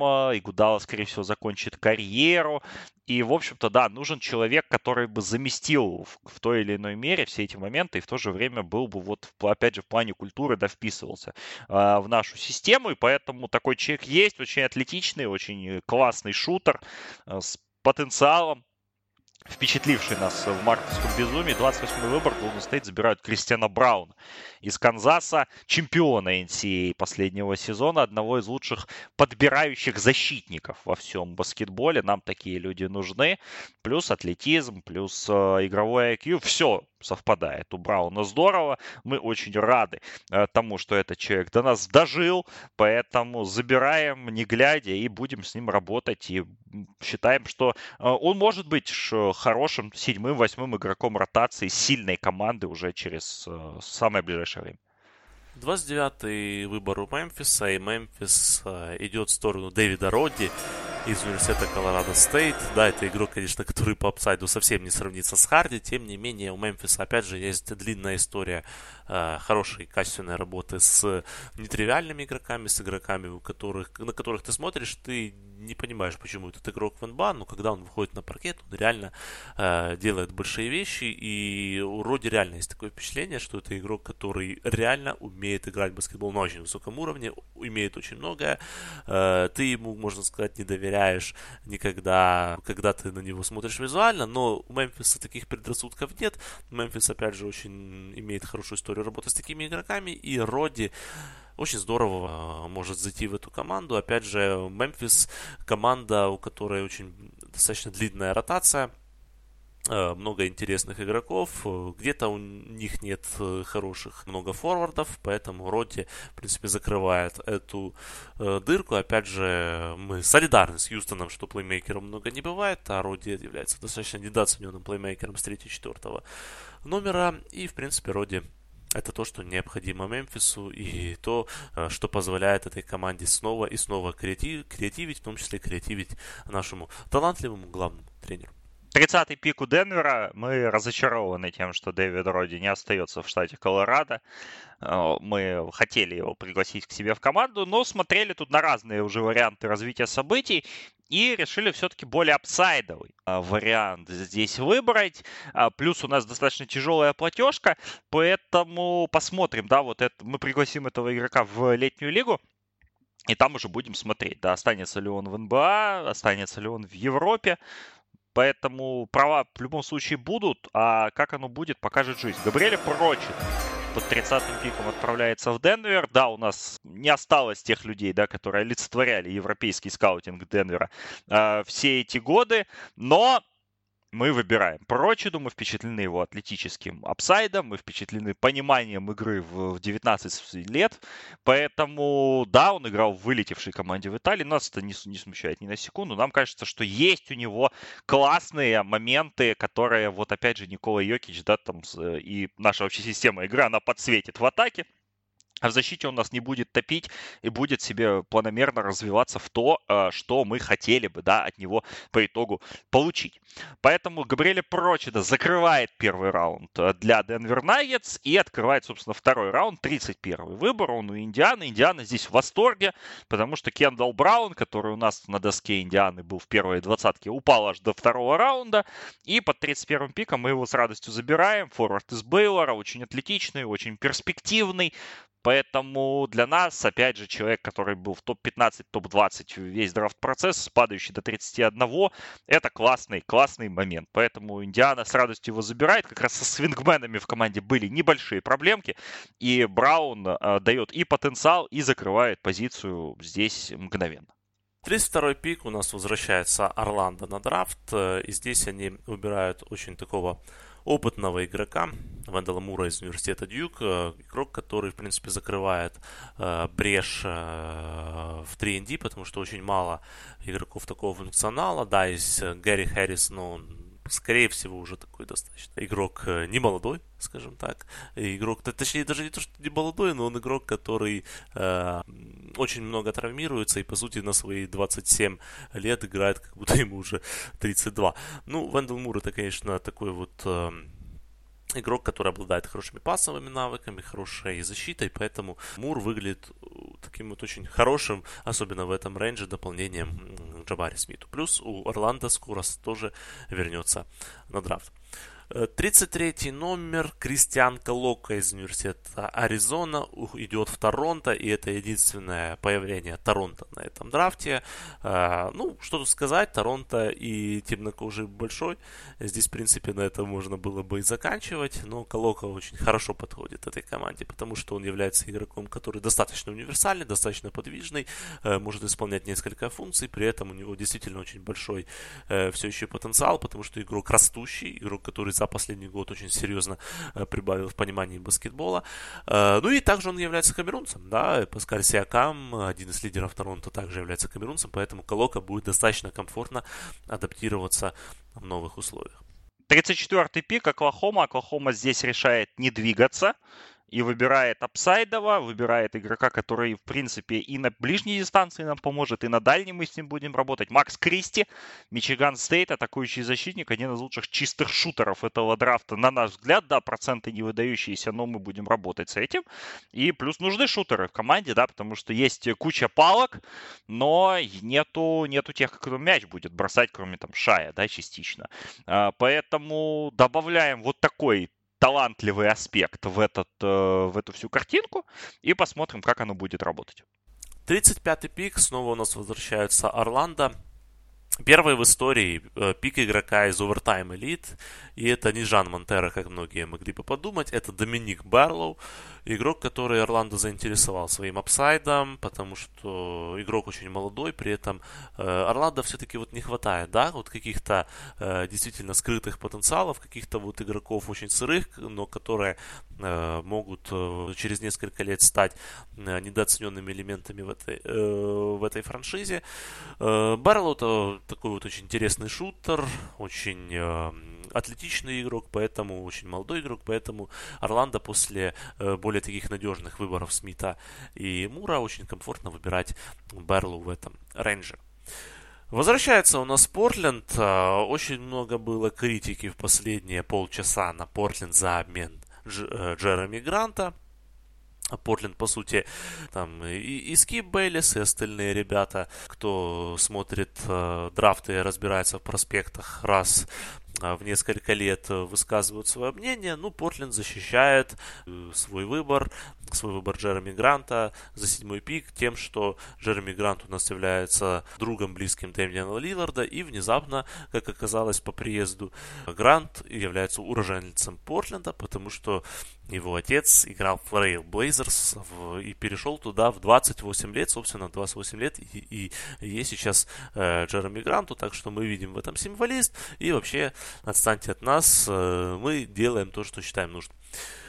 Э, что касается 36-го пика, э, есть у нас очень в штабе фанаты этого игрока, но тем не менее нам даже и без него кажется, что э, это игрок, которого уже пора бы выбрать, потому что это игрок, который тоже очень растущий, тоже дает хороший, э, хорошую перспективу. Измаэль Кагмагате из э, Париж баскетбола, очень хороший такой вот э, римраннер, который в каком, недавно в каком-то из матчей сделал 9 блоков в чемпионате Франции. Конечно, э, игрок хорошего атлетизма, хорошей длины. И Портленду такие э, ребята нужны, потому что есть все-таки нехватка у больших. Э, да, есть Айзая Стюарт, но Камагате это все-таки игрок немножко другого э, направления. И с учетом, что вполне вероятно команду покинет Юсуф Нуркич, э, Портленду Э, видит в этом игроке э, свое будущее. Идем дальше. 37-й пик. Сакраменто. Мы решаем сделать свой выбор. То, что есть достаточно интересные еще игроки на борде. Ну и вот добавляем, да, в галерею защитников, но не чистых первых номеров, да, таких скорее свингменов, скореров, еще одного исполнителя. Брайс МакГовинс, университет Небраска. Один из ребят, которые выстрелили в драфт-процессе. Да, он потерял акции, там, что котировался в топ-20, но мы считаем, что на 37-м пике это классный выбор это хороший вариант вот под развитие, да, под нашу, так сказать, уже более опытную команду, но мы можем потерпеть, мы можем, Майк Браун займется защитной работой с ним, ну а в атакующем потенциале, я думаю, что э, когда как раз вот настанет время там опять переплачивать Убра и Кузме, будем надеяться, что МакГовинс разо, э, разовьется э, в нужной, в, в нужной динамике для того, чтобы вот быть своим доморощенным пиком. Ну и вообще парень интересный, поэтому есть, есть за что зацепиться. Под таким пиком это того стоит. 38-й выбор снова Сан-Антонио. Сан-Антонио подумывали о том, чтобы обменять этот выбор. Тем не менее, э, когда на доске есть игрок, которого они рассматривали э, под своими 20-м и 25-м пиками, здесь необходимо без вопросов его брать. Э, у Сан-Антонио, да, есть Якоб Пельтель, но за ним, по сути, никого нет. И этот игрок решает э, вопрос бэкап-центра, а вполне возможно в будущем навяжет э, борьбу петлю э, за статус стартового центрового этой команды. Вокер Кеслер из университета Оберн, наконец-то он слышит свое имя на этом драфте. Кеслер, который котировался у многих э, в топ-20 или в топ-25, тем не менее он падает сюда. И Сан-Антонио, конечно, игрока с таким функционалом очень комфортно выбирать, потому что это игрок абсолютно понятный, игрок вполне возможно с учетом его падения где-то даже недооцененный. Где-то его эксперты специально приложили, но мы этому факту достаточно рады, что э, под пиком, когда уже никто ничего не требует, получаем игрока, который вполне себе гарантированно какие-то минуты сможет играть в НБА. 39-й выбор Кливленд их выбор. Ну, здесь мы пик делаем и идем за апсайдом, потому что, опять же, нет в команде. Есть в команде классные большие, есть в команде классные защитники, нет в команде свингменов, кроме, собственно, Айзека Кора и там Джейди Осман на истекающем контракте. Ну, в общем, надо, надо укрепить и эту позицию. Ну, тут мы попробуем свингануть, попробуем рискнуть. Джош Минот, Мемфис, один из лучших игроков драфта в пересчете на 36 или 40 минут и по подборам, и по перехватам, и по блокам. Тяжело, конечно, будет научить его бросать, но даже сейчас вот он уже может где-то появляться, там какие-то минутки забирать на третьей позиции у Марканина, может быть, на четвертой, и будем пробовать его научить играть в баскетбол, научить бросать, но игрок очень-очень перспективный, и нам кажется, что для 39-го выбора это отличный вот свинг для того, чтобы попробовать, да, вот что-то из него его достать и э, сделать, э, вылепить своего свингмена будущего, э, важного, да, пускай там не, не атакующую машину, да, пускай не all-around машину, но как минимум хорошего игрока на одной стороне площадки для 39-го пика, это, это интересный вариант. Миннесота уже выбирала у нас по 19 пикам человека, который котировался на какой-то момент в топ-8, и выбирать еще одного игрока, который в свое время котировался в топ-8 э, совсем недавно. Миннесота берет Тревора Килса из э, Дьюка. Килс, как мы помним, очень долго раздумывал над тем, необходимо ли ему выставляться на этот драфт или нет. Ну, вот Миннесота э, точно риску, не рискует ничем с Килсом. В принципе, да, игрок, у которого есть много спорных сторон, но принципе, по своему э, функционалу Киллс такой вот очень защитный игрок, который может где-то разгрузить Эдвардса. Вообще, конечно, если вместе поставить Киллса и Эдвардса, такая будет сама по себе очень устрашающая э, физическая команда. Э, можно будет скрыть всю эту мягкотелость Таунса, да. Киллс, в принципе, игрок, который нуждается в развитии, а Миннесота в последние год-полтора при Крисе Финчи, конечно, сделала большой шаг вперед в сторону качества качественного развития своих молодых игроков, поэтому э, Киллс это такой вот очень хороший вариант для этой команды. 41 выбор. Новый Орлеан и перегруженный ростер, мы решили мы сделать этот пик все-таки, а потом уже разбираться с тем, как оно будет, потому что остался как раз человек, которого мы рассматривали, ну, вообще в целом, изучали и рады, рады тому, что он упал до нас, потому что все равно, да, вот мы взяли Дайсона Дэниелса, но это более такой на будущее выбор, а запасной плеймейкер может понадобиться уже сейчас, более ортодоксальный, что ли, да, запасной плеймейкер, ну и мы считаем, что, в принципе, такие баскетболисты на дороге не валяются, пример Монте Морриса показывает, что можно быть старшим игроком, да, перед драфтом, но во втором раунде быть, быть одним из успешных исполнителей. Эндрю Нембхард из Гонзаги, один из самых лучших плеймейкеров всего студенческого баскетбола последних лет, одна из звезд, одна из звезд драфт комбайна. Подбираем его, опять же, может он играть в абсолютно любой баскетбол, в любой системе, быть и с мячом, и без мяча, но игра с мячом нам нравится больше всего. И есть вариант, что вторая пятерка у нас будет играть в будущем сезоне в более ортодоксальный баскетбол, и Немхард как раз в эту всю историю вписывается. Он играет и с Дайсоном потенциально, и с Маккоумом, и с Инграмом, и с кем угодно. Поэтому ставим на интеллект. У нас куча апсайда атлетического, да, в команде, но интеллект не помешает. Поэтому такой вот игрок разбавит эту пеструю компанию, и Вилли Грин э, тоже на, настаивал да, на, на вот приобретении такого э, исполнителя, поэтому 41 выбор Эндрю Немфорд, Новый Орлеан. Э, когда вот у нас уже идет э, последняя треть драфта, редко когда э, у нас происходят кражи игроков, но вот э, это только что произошло, потому что Нью-Йорк, который выбирает под 42-м пиком, очень хотел Эндрю Нембарда, потому что, э, по сути, у команды сейчас уже после обмена Роуза Бёркса есть определенная нехватка э, на позиции гардов, но в любом случае, даже если Немберда забрали, э, есть еще один очень такой вот возрастной, э, при этом очень креативный игрок, э, Алундес Вильямс из Wake Forest, которому э, 23 года вчера исполнилось.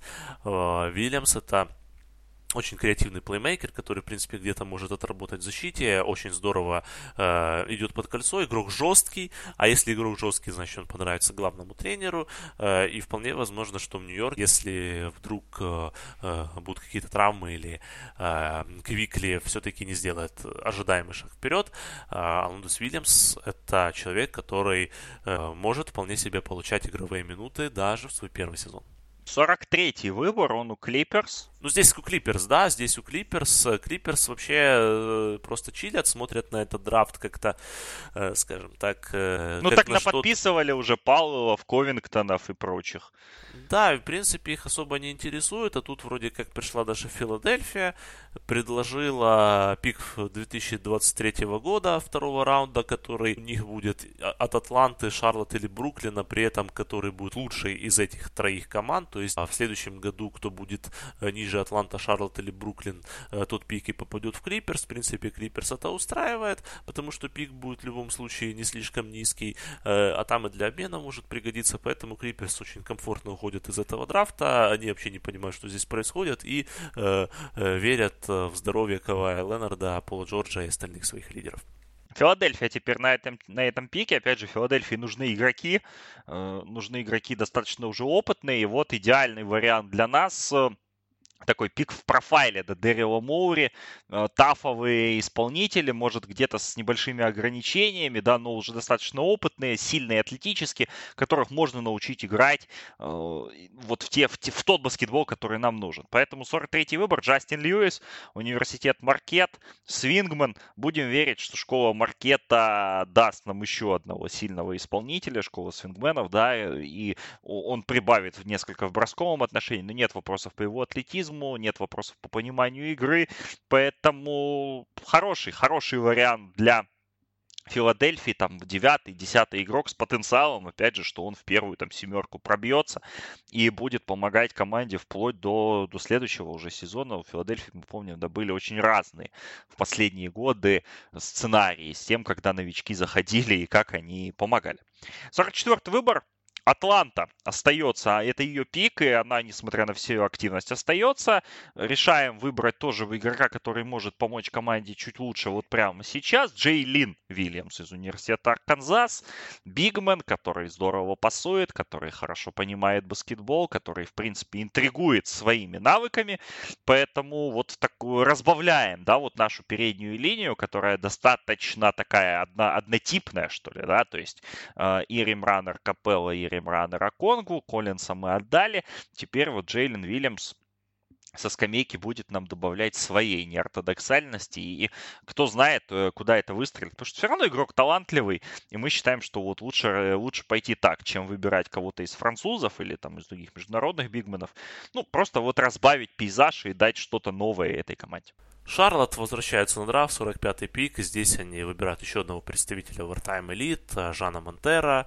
Э, Шарлот хотят играть быстрый баскетбол. Шарлот э, целится Майка де Антони. И, конечно, Монтера в быстром баскетболе это тот человек, который может расцвести. Да, он, скорее всего, не, не имеет потенциала стартера в большой команде, тем не менее он может быть э, таким вот энергичным защитником, энергичным плеймейкером с банки, и Шарлот хотят его довести до этого уровня, потому что э, все-таки вот под Ламело как-то вот нет особо надежности последние годы у Шарлот, и Монтера это тот человек, э, который, в принципе, может такую надежность э, дать, плюс э, Монтера, наверное, как игрок э, такой вот очень э, хайповый, игрок очень где-то, где-то, э, скажем так, гламурный в каких-то вещах, он может э, достаточно неплохо найти общий язык с Ламело а 46-й выбор, мы помним, что он был у Детройта, но впоследствии, благодаря трейту Джереми Гранта, попал в Портленд. И опять Портленд у нас а, э,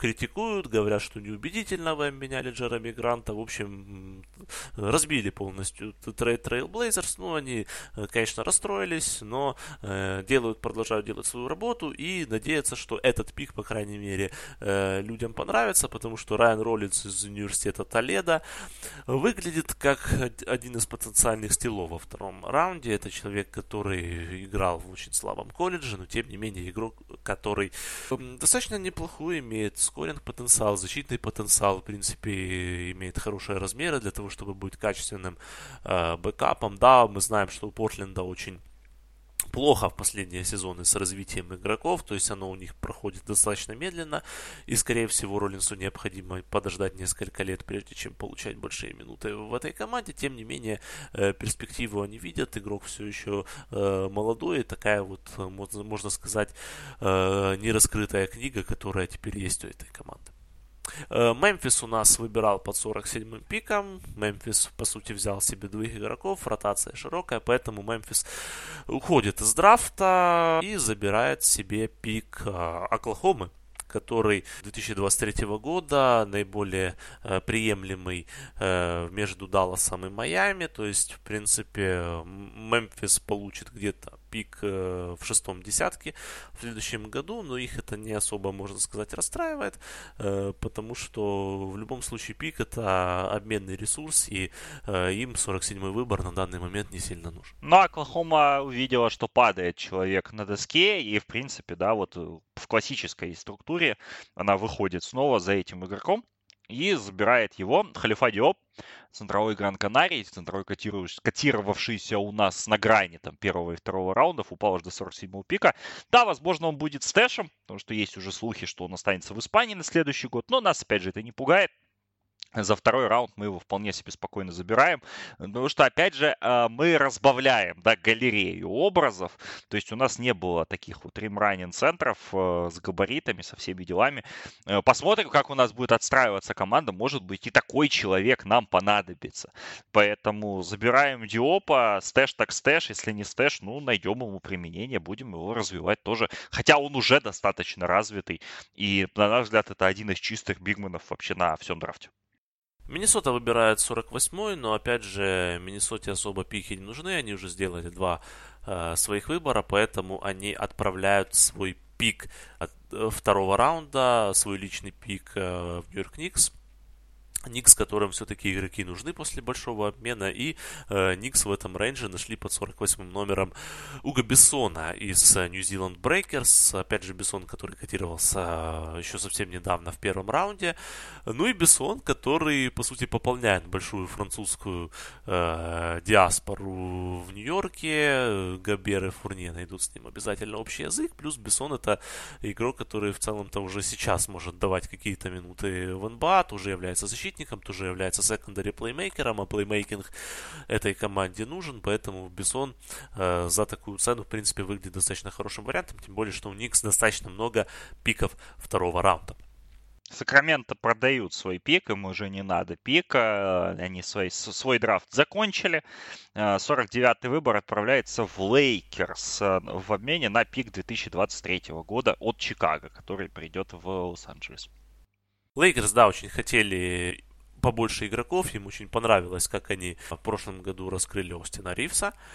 И, и хотят сделать подобный финт. И в этом году Рон Харпер Джуниор из Ратгерс, сын того самого Рона Харпера, который э, два сезона отыграл в Лейкерс и э, выиграл два чемпионства с этой команды. Но не только своим родством славится Харпер Джуниор, это игрок, который достаточно жесткий, игрок, который, в принципе, понимает, как играть в баскетбол, является даже не по годам, скажем так, он играет. Э, в общем, игрок, который при этом еще имеет какую-то перспективу. В общем, э, для Лейкерс, у которых последние пару лет просто катастрофическая нехватка игроков, катастрофическая нехватка таланта, понятно, что они будут подписывать людей после драфта, пытаться из них что-то вытащить. Ну вот э, Харпер Джуниор это их пик, это человек, который, в принципе, может, как Ривз, получать э, минуты в даже узкой ротации в свой первый сезон. За счет возраста, за счет своего класса, за счет того, что он, в принципе, игрок понятный. Э, Миннесота у нас обладает еще одним пиком. Э, и, опять же, Миннесота уже выходит с драфта. И здесь еще одна у нас команда, которая не имеет пиков во втором раунде. Майами Хит которые, по сути, э, хотели бы иметь э, пик в этом рейнже, но мы знаем, что лига забанила и э, Майами, и Милвоки за правила, нарушение правила тамперинга. В общем, Майами отдают свой пик второго раунда 2026 года, э, который будет менее благоприятный от Оклахомы, от Далласа или от Филадельфии. Ну, Миннесоте, в принципе, особо терять нечего. Им вообще сначала деньги предлагали, но решили все-таки согласиться на пик. Ну, а Майами э, у нас под 50-м пиком находится на доске хотели бы выбрать Рона Харпера, тоже человека, который бы помог сразу, но раз Харпера нету, забрали Роллинса тоже, забрали Джейлина Вильямса, попробуем поставить на культуру, поставить на апсайд, поставить на чека, который очень высоко котировался в начале этого процесса, упал солидно, потом опять поднялся. В общем, выбираем Пейтона Вотсона, форварда из UCLA, одного из самых молодых игроков на этом драфте, защитный специалист. В принципе, он уже он дает много энергии, он может войти в игру и помочь, будем с ним работать, ничего не остается. Как бы, но тут э, для 50-го пика это ультимейт ставка, да, на культуру, ультимейт ставка на апсайд, и она нам вполне себе нравится. Да, может быть, Уотсон не поможет команде с первого сезона, хотя я думаю, что ситуативно где-то, да, можно было бы ему найти время, регулярный сезон э, очень-очень длинный, а дальше, дальше посмотрим. 51 выбор, он у Golden State. Здесь Golden State э, собирались менять пик, но потом посмотрели опять же на доску и тоже решили сделать ставку на, на культуру, на голый талант, который пока никак не развился, и попробовать, попробовать такие позаниматься с Патриком Болдвином, форвардом университета Милуоки, чемпионом мира, одним из тех, кто очень высоко котировался, но выбрал неправильный университет, вообще неправильный путь. И думаю, что, в принципе, вот Патрик Болдвин с его габаритами, он может быть очень интересным вариантом, особенно в, в конце драфта. Поэтому хороший вариант для нас. Мы выбираем этого человека, подпишем его на несколько лет, будем заниматься, а там посмотрим, э, что-то получится из него или не получится. Будем надеяться, что получится. 52-й выбор, он Нового Орлеана. Новый Орлеан драфт закончил, и они отдают этот пик за кэш Далласу, у которого после обмена Кристиана Вуда, ну, очень много места в ростере, нужны люди. И Даллас решает укрепить свою ротацию. И, собственно, Даллас забирает этот пик. И под этим пиком выбирает готового игрока, который, в принципе, по, и по возрасту, и по скиллсету должен помогать команде уже сейчас. И надеемся, что он будет это делать. Это Дарион Сибран, э, защитник слэш-форвард университета NC State, один из лучших подбирающих гардов этого драфта. Снова-таки очень тафовый персонаж. Нам такие подходят. Нам надо, чтобы защищались, нам надо, чтобы закрывали луку, нам надо, чтобы помогали, да, в других моментах. Теперь у нас и Вуд еще тоже, как бы, да, тоже не, не блестящий защитный центр, мягко говоря. Вот Сибран с его возрастом, с его габаритами, с его атлетикой нам очень-очень сильно может помочь на дальней дистанции, поэтому верим, верим в этого человека и забираем его на 52-м выборе. 53-й пик э, вице-чемпиона Национальной баскетбольной ассоциации Бостон Селтикс. Э, в принципе, команда решает, команда Брэда Стивенса решает, что э, по ходу сезона придут все-таки, возможно, парочку ring chaser ов, потому что Бостон это команда, которая, очевидно, будет большим фаворитом в следующем э, году, и поэтому необходим Celtics какой-то вот скрытый upside, необходим игрок, который где-то будет проходить э, по полной программе развития. Опять же, то, тот же финт, который был у Golden State с Патриком Болдвином. Здесь они хотят повторять. Кстати, вот Бостон очень хотел Болдвина, но и здесь Golden State э, нагадил, можно сказать, э, э, действующему финалисту. В общем, Кэллип Хьюстон из Мичигана, игрок, который тоже у нас котировался в какой-то момент в топ-10, э, игрок, которого у нас хайпили чуть ли не как, э, и продолжают хайпить, как игрока первого раунда, но тем не менее э, Хьюстон падает до 53-го выбора, и в принципе теоретически это человек, который, ну где-то, конечно, он очень похож на Джейсона Тейтума, даже если он будет 0-3 Тейтума, то в любом случае каким-нибудь игроком ротации теоретически он может стать Бостон Бостоне, а то и э, стать большим, потому что апсайт у этого человека действительно огромный. 54-й выбор. Вашингтон. Э, мы оставляем этот пик и рискуем как говорит наш генеральный менеджер, talent acquisition, то есть за получение таланта, и забираем Джона Батлера из Флориды Стейт, одного из самых неоднозначных вообще игроков на этом драфте, нетривиальных, потому что человек ростом 7-0 и весом едва 80 килограмм, но с хорошим броском, с хорошим таймингом при блоках, и верим в то, что да, вот он сможет во что-то развиться, нам сложно в это поверить, да, вот полноценно сейчас, но мы будем пробовать, мы будем пробовать с ним работать, Понятно, что это инвестиция в очень в долгую, но, опять же, для 54-го пика это, это очень апсайдовый ход, который может сработать, может не сработать. Мы его все-таки не 30-м берем и думаем, что в принципе, в принципе, есть у него перспектива, потому что некоторые моменты по игре нам очень нравятся, а остальное будем, будем дорабатывать. 55-й выбор, Golden State, опять они остались на доске. Но берут Стэша, берут Карла Матковича, Хорвата из Меги Моцарта, который, как мы внезапно узнали, все-таки решил не сниматься с драфта, что нас удивило в последний момент. Ну вот Warriors считают, что и у них, во-первых, есть международные скауты в том регионе, очень сильные, проверенные. А, в конце концов, Дэйн Милоевич, который вошел в штаб Golden State перед этим сезоном, тоже работал в Меге много лет. И вот нам подсказывают, что Карл Маткович очень может нам помочь своей агрессией, своей энергией, своей неустанной работой. Посмотрим на него через годик, может через два, но игрок интересный, талантливый. И мимо такого мы все-таки не проходим, хотя очевидно, что это выбор на перспективу. Выбор на перспективу делает и Кливленд. 56-й пик, э, точно так же им не очень нужны вот игроки прямо сейчас, а рискнуть можно, тем более вот если прозвали этого парня славянским э, Мэтью Делавидовой, то почему не попробовать, да? Делавидова очень знаковым игроком был для Кливленда на определенном этапе. Жига Саммер, разыгрывающий Фуэн Лабрады, парень, который нас подкупает тем, как он ведет игру, тем, как он борется на площадке. У него очень классное видение поля, есть зачатки броска. Но, опять же, европеец, южок, который понимает, как играть в баскетбол, но при этом очень жесткий, нас нас убеждает в том, что надо проинвестировать в такого человека. Да, он вряд ли тоже приедет в НБА с первой минуты, но за 2-3 года, э, может год-два, он может вырасти в действительно в очень классного третьего-четвертого защитника, который приедет, который нам будет помогать. И мы вот ставим ставку на, на такой апсайд. Поэтому Жига Саммер номер 56 идет в Кливленд.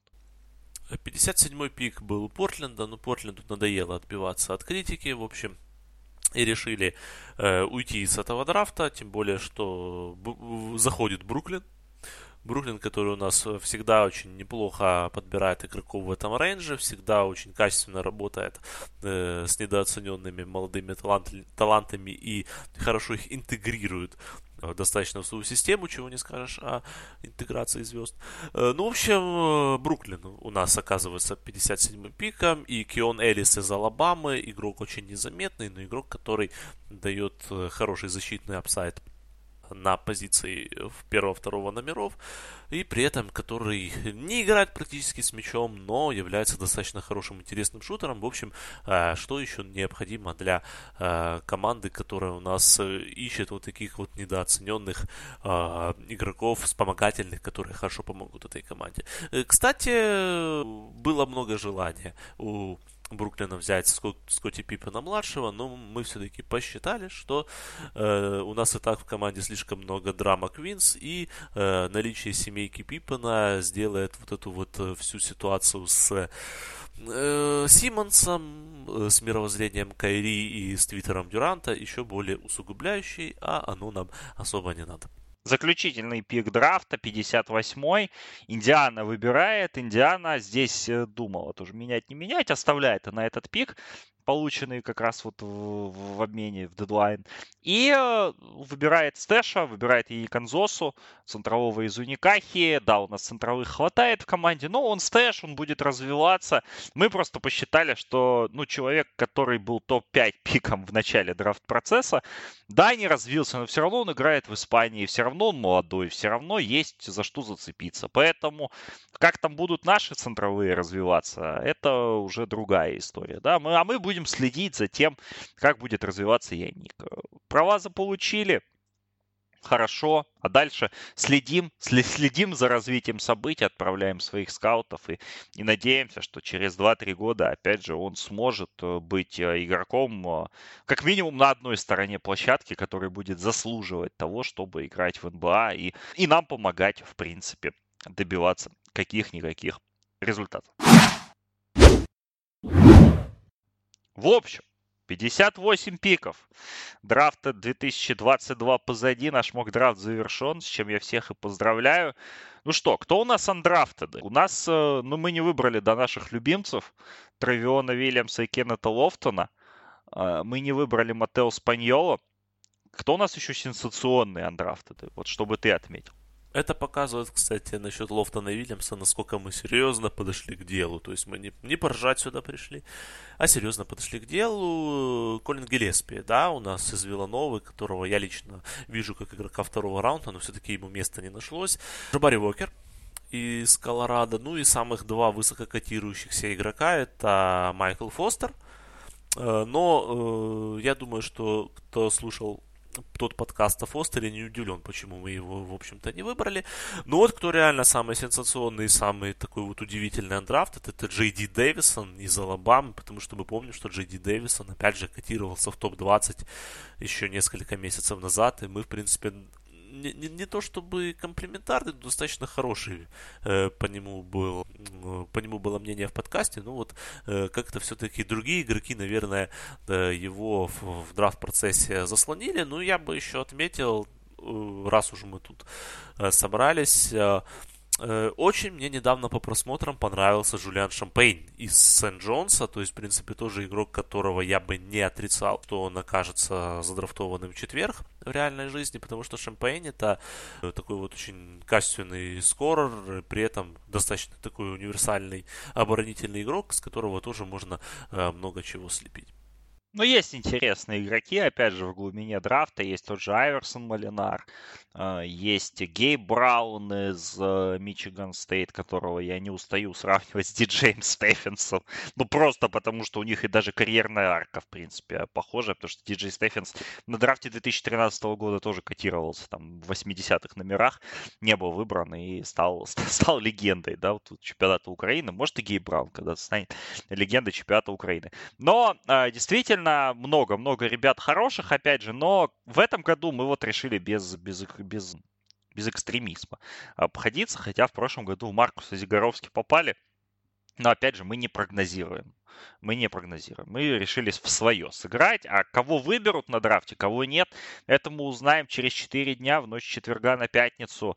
Большой драфт. Пока, пока не будем делать никаких заявлений, объявлений, потому что в процессе мы еще выяснения того, что у нас будет по показам по, э, и по, по, по другим вещам. Но мы вас без контента в любом случае не оставим. В любом случае у нас будет э, подкаст по итогам драфта. Это 200%, 300%. Вот. Э, ну, если, конечно, все вокруг будет происходить. То есть все от нас зависит, мы в этом вопросе сделаем. А по остальному следите за нашими соцсетями, за нашими персональными. И будем, будем вас держать в курсе обязательно того, что у нас будет происходить. Ну, а смог драфт драфтом мы закончили, 58 человек расставили, а, всех, кого обменять, всех обменяли, поэтому я считаю, что это неплохой, э, неплохой итог того, что мы проделали в последние 5 месяцев. Да, и в принципе, э, ну, конечно же, все будут обращать внимание в первую очередь на трейды, но я думаю, даже с точки зрения Мока, это такой вот, э, даже с точки зрения просто выборов, да, это такой вот, можно сказать, фундаментальная работа, потому что я помню, что вот первые наши э, годы у нас не было такого разбора именно э, проспектов дальних, то вот теперь мы, скажем так, с лучшим гораздо пониманием относимся того, к тому, кого мы можем выбирать именно там в пятом-шестом десятке. Ну, а если вы хотите детальней послушать, об э, всех игроках, которых мы сегодня назвали. Приглашаем во всю э, драфтовую серию на Patreon. По сути, кроме Жиги Самара, абсолютно все игроки разобраны, абсолютно по всем игрокам составлено определенное мнение, где-то больше, где-то меньше, но оно есть, и э, этот опыт вам поможет больше понять, о чем мы сегодня говорили. Да, я от себя только последнее скажу, что в этом году я посмотрел, наверное, меньше людей по тоталу, чем в прошлом, потому что в прошлом я знал, что мы будем комментировать драфты, я там больше 90 человек глянул. А, в этом году, наверное, порядка 75, но гораздо глубже. Было время в этом году по, по понятным причинам, да, углубляться в людей, смотреть матчи именно полные гораздо, гораздо сильнее, чем, а, чем эта возможность была. А, поэтому я надеюсь, что все, что все у нас получилось и еще и получится. В общем-то, Подписывайтесь на наш Patreon, как сказал Андрей. Там вся драфт-серия, там не только вся драфт-серия, там много интересных подкастов. В конце концов, там есть доступ в чат патронов наш, в котором у нас постоянные обсуждения, прения, веселье. И вот ребят, собственно, из чата патронов сегодня имели возможность этот подкаст послушать в прямом эфире, когда мы его записывали, а, без монтажа, так сказать, без цензуры и прочего. А, хотя цензуры у нас и, собственно, и не бывает. В общем, подписывайтесь а, на нас на Патреоне, поддерживайте нас в это непростое время, подписывайтесь на наши соцсети, ну и следите обязательно за, за объявлением, потому что сейчас сезон БА закончился, но драфт, потом free agency, летние, летние моменты, да, баскетбольные мы постараемся осветить. Ну и там до, до футбольных сезонов уже не так много. В общем, если все чуть-чуть будет нормально, максимально будем стараться держать вас в курсе всего происходящего в мире спорта, как мы, в принципе, всегда это и делаем. А делаем уже почти 7 лет достаточно а, неплохо. Поэтому еще раз всем спасибо за внимание. Александр Прошут и Андрей Глаченко составляли для вас эксклюзивный, ежегодный авторский мок-драфт. Драфт NBA 2022, драфт с 23 на 24 в ночь. Следите еще раз за обновлениями, что-нибудь с, с этим обязательно придумаем. Всем спасибо за внимание, берегите себя, пока! Всем пока, до встречи через 2-3 дня.